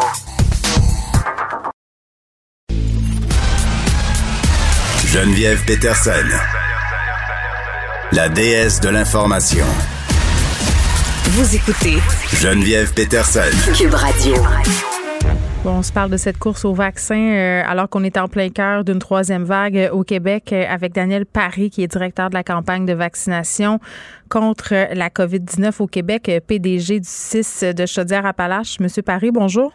Ben, bon après-midi, Mme Peterson. Écoutez, j'avais très, très hâte de vous parler euh, parce qu'évidemment, on a plein de questions euh, par rapport à cette campagne euh, de vaccination qui se déroule actuellement. globalement, là, je dirais que ça a l'air de bien aller, mais bon, il s'est passé des trucs en fin de semaine à Montréal et d'emblée, là, je veux qu'on évacue ça du questionnement. Tu sais, on, on a beaucoup fait euh, pour avoir des doses. on a mis de la pression sur le gouvernement euh, fédéral. On s'est plaint aussi qu'on pouvait pas vacciner assez vite parce que les doses n'arrivaient pas. Et là, euh, c'est quand même surprenant, alors qu'on les a, ces doses-là, qu'on se ramasse à Montréal avec des plages horaires inutilisées durant la fin de semaine. Ça a frustré beaucoup de gens. Vous vous faites questionner là-dessus depuis ce matin, depuis hier. où on en est là par rapport à ce qui s'est passé en fin de semaine à Montréal? Mais d'entrée de jeu, je pense que vous l'avez bien souligné, la vaccination, la campagne au Québec fonctionne bien. On a plus de 1,6 million de Québécois, Québécoises qui ont été vaccinés. Mm. Euh, et on les passe nos doses lorsqu'ils arrivent là, euh, normalement dans un délai là, de d'une semaine euh, d'une semaine à huit jours. Pour en fin de semaine, on sait que la région de Montréal, on, a, on, avait priorisé cette, cette, région-là au début mm. parce qu'il y avait plus de il y a plus de cas de COVID, plus de variants et tant mieux. La, je vous dirais la stratégie a fonctionné. On a avancé rondement et présentement nos gens de 60 ans là et plus en, plus de 75% ont soit été vaccinés ou soit ont pris un rendez-vous. Mais là, ce qu'on dit 75% il y a quand même plus de 100 000 personnes qui encore euh, euh, n'ont pas pris rendez-vous avec nous et en fin de semaine, euh, on, croyait vraiment d'avoir une opportunité, de donner des opportunités aux gens de, venir nous voir, de venir choisir la vaccination. Mm. et malheureusement, ça n'a pas été au même niveau qu'on aurait souhaité. OK. Ben c'est ça. Parce que. Puis là, je comprends que c'est facile de critiquer qu'on n'est pas dans l'opération de vaccination puis qu'on voit ça aller après. Euh, mais la question que je me pose quand même, c'est voyant ça en fin de semaine, on n'aurait pas pu donner ces doses-là à d'autres personnes? Mais au Québec, on a choisi de, de, suivre des groupes prioritaires. Ça, ça, a été payant là, euh, de, de, cette stratégie-là. Au début, vous le voyez, les, euh, malgré les cas de COVID qui augmentent dans nos CHSLD, dans nos mm résidences âgées, etc., euh, on, voit qu'ils ont été vaccinés et sont bien protégés avec l'augmentation des cas de variants. Fait qu'on suit cette séquence-là et, c'est pour ça qu'on on la maintient. Et encore une fois, on, on lorsqu'on dit qu'on a une belle, les gens, les gens ont choisi la vaccination dans la région de Montréal, il y a encore un, grand groupe. Et on a donné cette chance-là. Mais aujourd'hui, ce qu'on fait, bien, on va repatrier certaines doses euh, de, Montréal. On va les envoyer dans d'autres régions du Québec pour justement là euh, permettre, mm. de, permettre un certain rattrapage par rapport, par rapport à ça. Et, ben oui, parce que M. Paris, vous le comprenez que c'est fâchant pour la population de voir ça. Tu sais, je pense que le Québec était prêt, entre guillemets, à faire la concession d'attendre parce que les cas, on le voyait bien, c'était davantage à Montréal. Mais là, quand tu habites ailleurs qu'à Montréal et que toi, tu as une condition, que tu fais partie d'un groupe d'âge euh, qui est déjà vacciné à Montréal et que tu vois qu'il y a des doses qui sont pas attribuées, je comprends les gens de trouver que ça n'a pas de sens et que c'est mal organisé.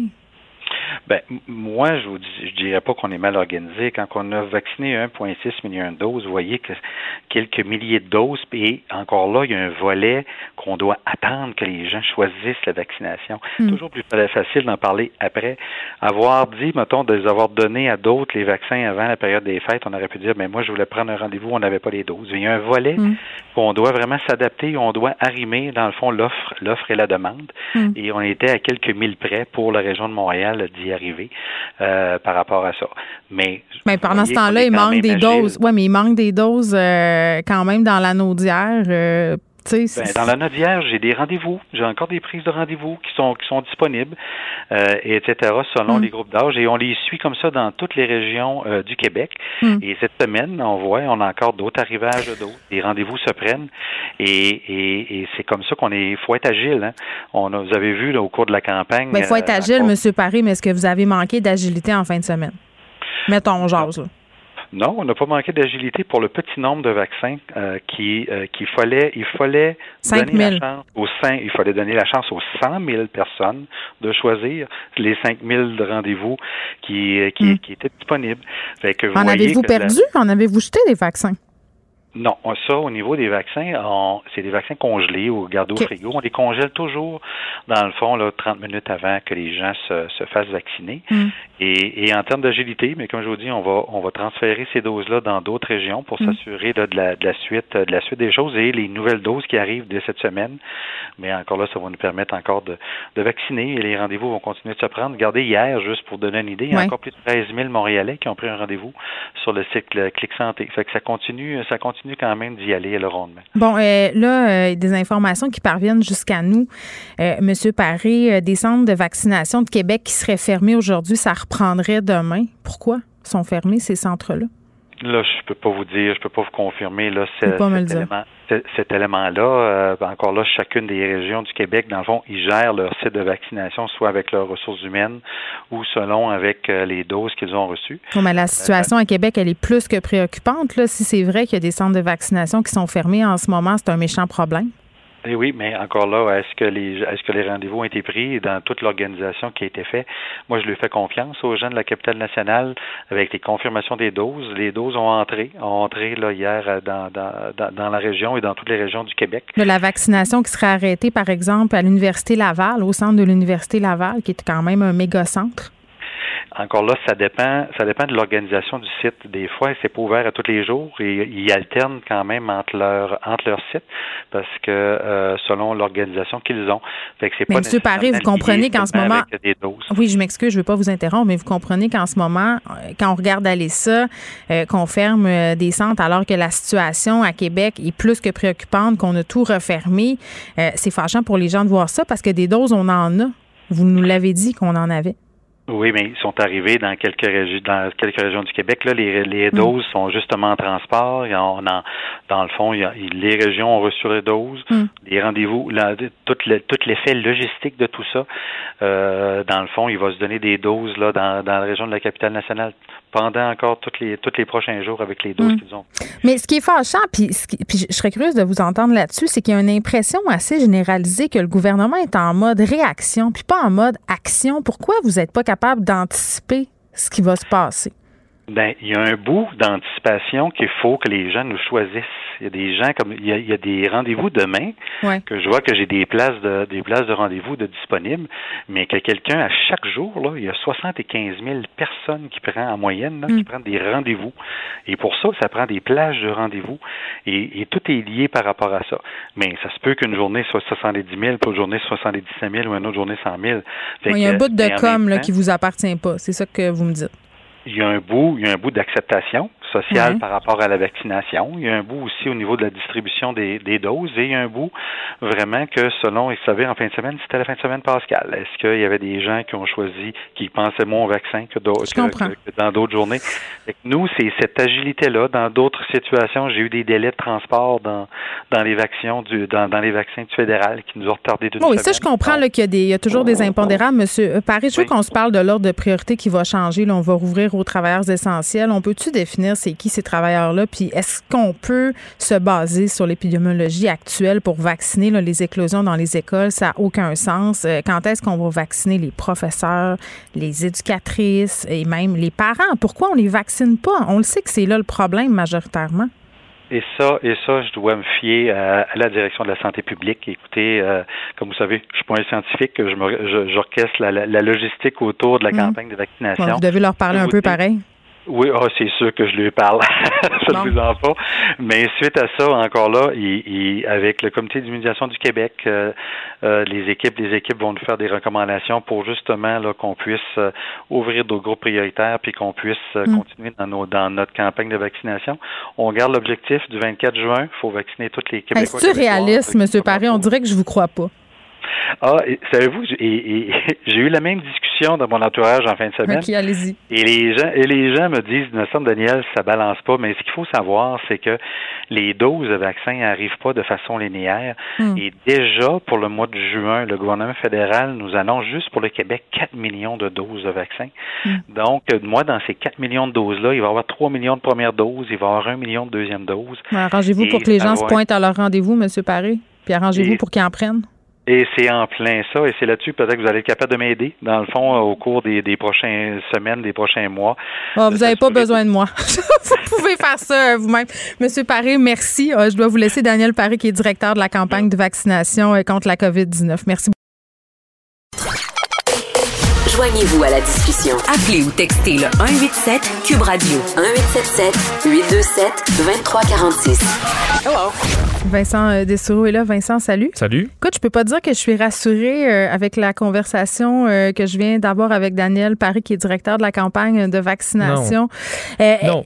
Est-ce que c'est fâchant quand même pour les gens qui sont en dehors de Montréal? Puis je comprends que c'est 5000 doses, là, c'est pas non plus des centaines de milliers de doses, mais de savoir qu'il y a des doses qui, qui n'ont pas été administrées en fin de semaine, alors qu'il y a des gens qui ont des conditions inquiétantes et qui attendent en région là, leur tour, c'est très frustrant. Oui, je comprends que, que c'est frustrant, on est tous un peu impatients, mais en même temps, il faut dire, tu disais, c'est des quelques milliers de doses. Là. là, il faut vacciner par millions. Donc, ça reste un peu un. C'est un, nid de poule dans le, notre chemin vers la, vers la vaccination parce que euh, j'ai l'impression, c'est un peu ça qui ressortait. On avait vraiment l'impression qu'en faisant quelques appels sur Twitter, euh, les gens allaient répondre et euh, qu'on allait rapidement remplir les places à Montréal qui étaient libres. Malheureusement, c'est pas ça qui s'est passé. C'est la première fois que ça arrive. Donc, on peut pas. C'était le long congé aussi. Est-ce que les gens se sont pas dit, ben moi, ça me tente de profiter de ma fin de semaine, de faire des activités familiales? Possible, il faisait beau, je me ferai vacciner plus tard, anyway, avoir de la place. C'est ça. mais c'est difficile de, de, de, savoir exactement ce qui s'est passé. Mais est-ce qu'on peut tant blâmer le gouvernement qui s'attendait à ce que, bon, il y a des places de libre, les gens vont les prendre. Je pense qu'on peut blâmer les communications et je pense qu'on peut se dire aussi que c'est facile de critiquer après coup. C'est bien sûr que quand tu es dans un centre de vaccination, euh, tu vas pas ouvrir les portes pour vous dire venez-vous-en vous faire vacciner, ben, on a 5000 doses de trop. Et c'était vraiment simple de, euh, avant, dès qu'on avait de la place, ben, parfait, tu descends d'âge, tu descends d'âge, tu descends d'âge. Là, on atteint un plancher qui est plus compliqué parce que là, il faut ouvrir pour les personnes malades et les personnes euh, dans, bon, dans des, des, des, travaux de ceux qui ont de la job prioritaire. Le travail essentiel. Le travail essentiel, merci. on va l'avoir. On est en et ça, c'est vraiment compliqué. J'ai l'impression que c'est ce qu'on va nous donner ce soir comme explication.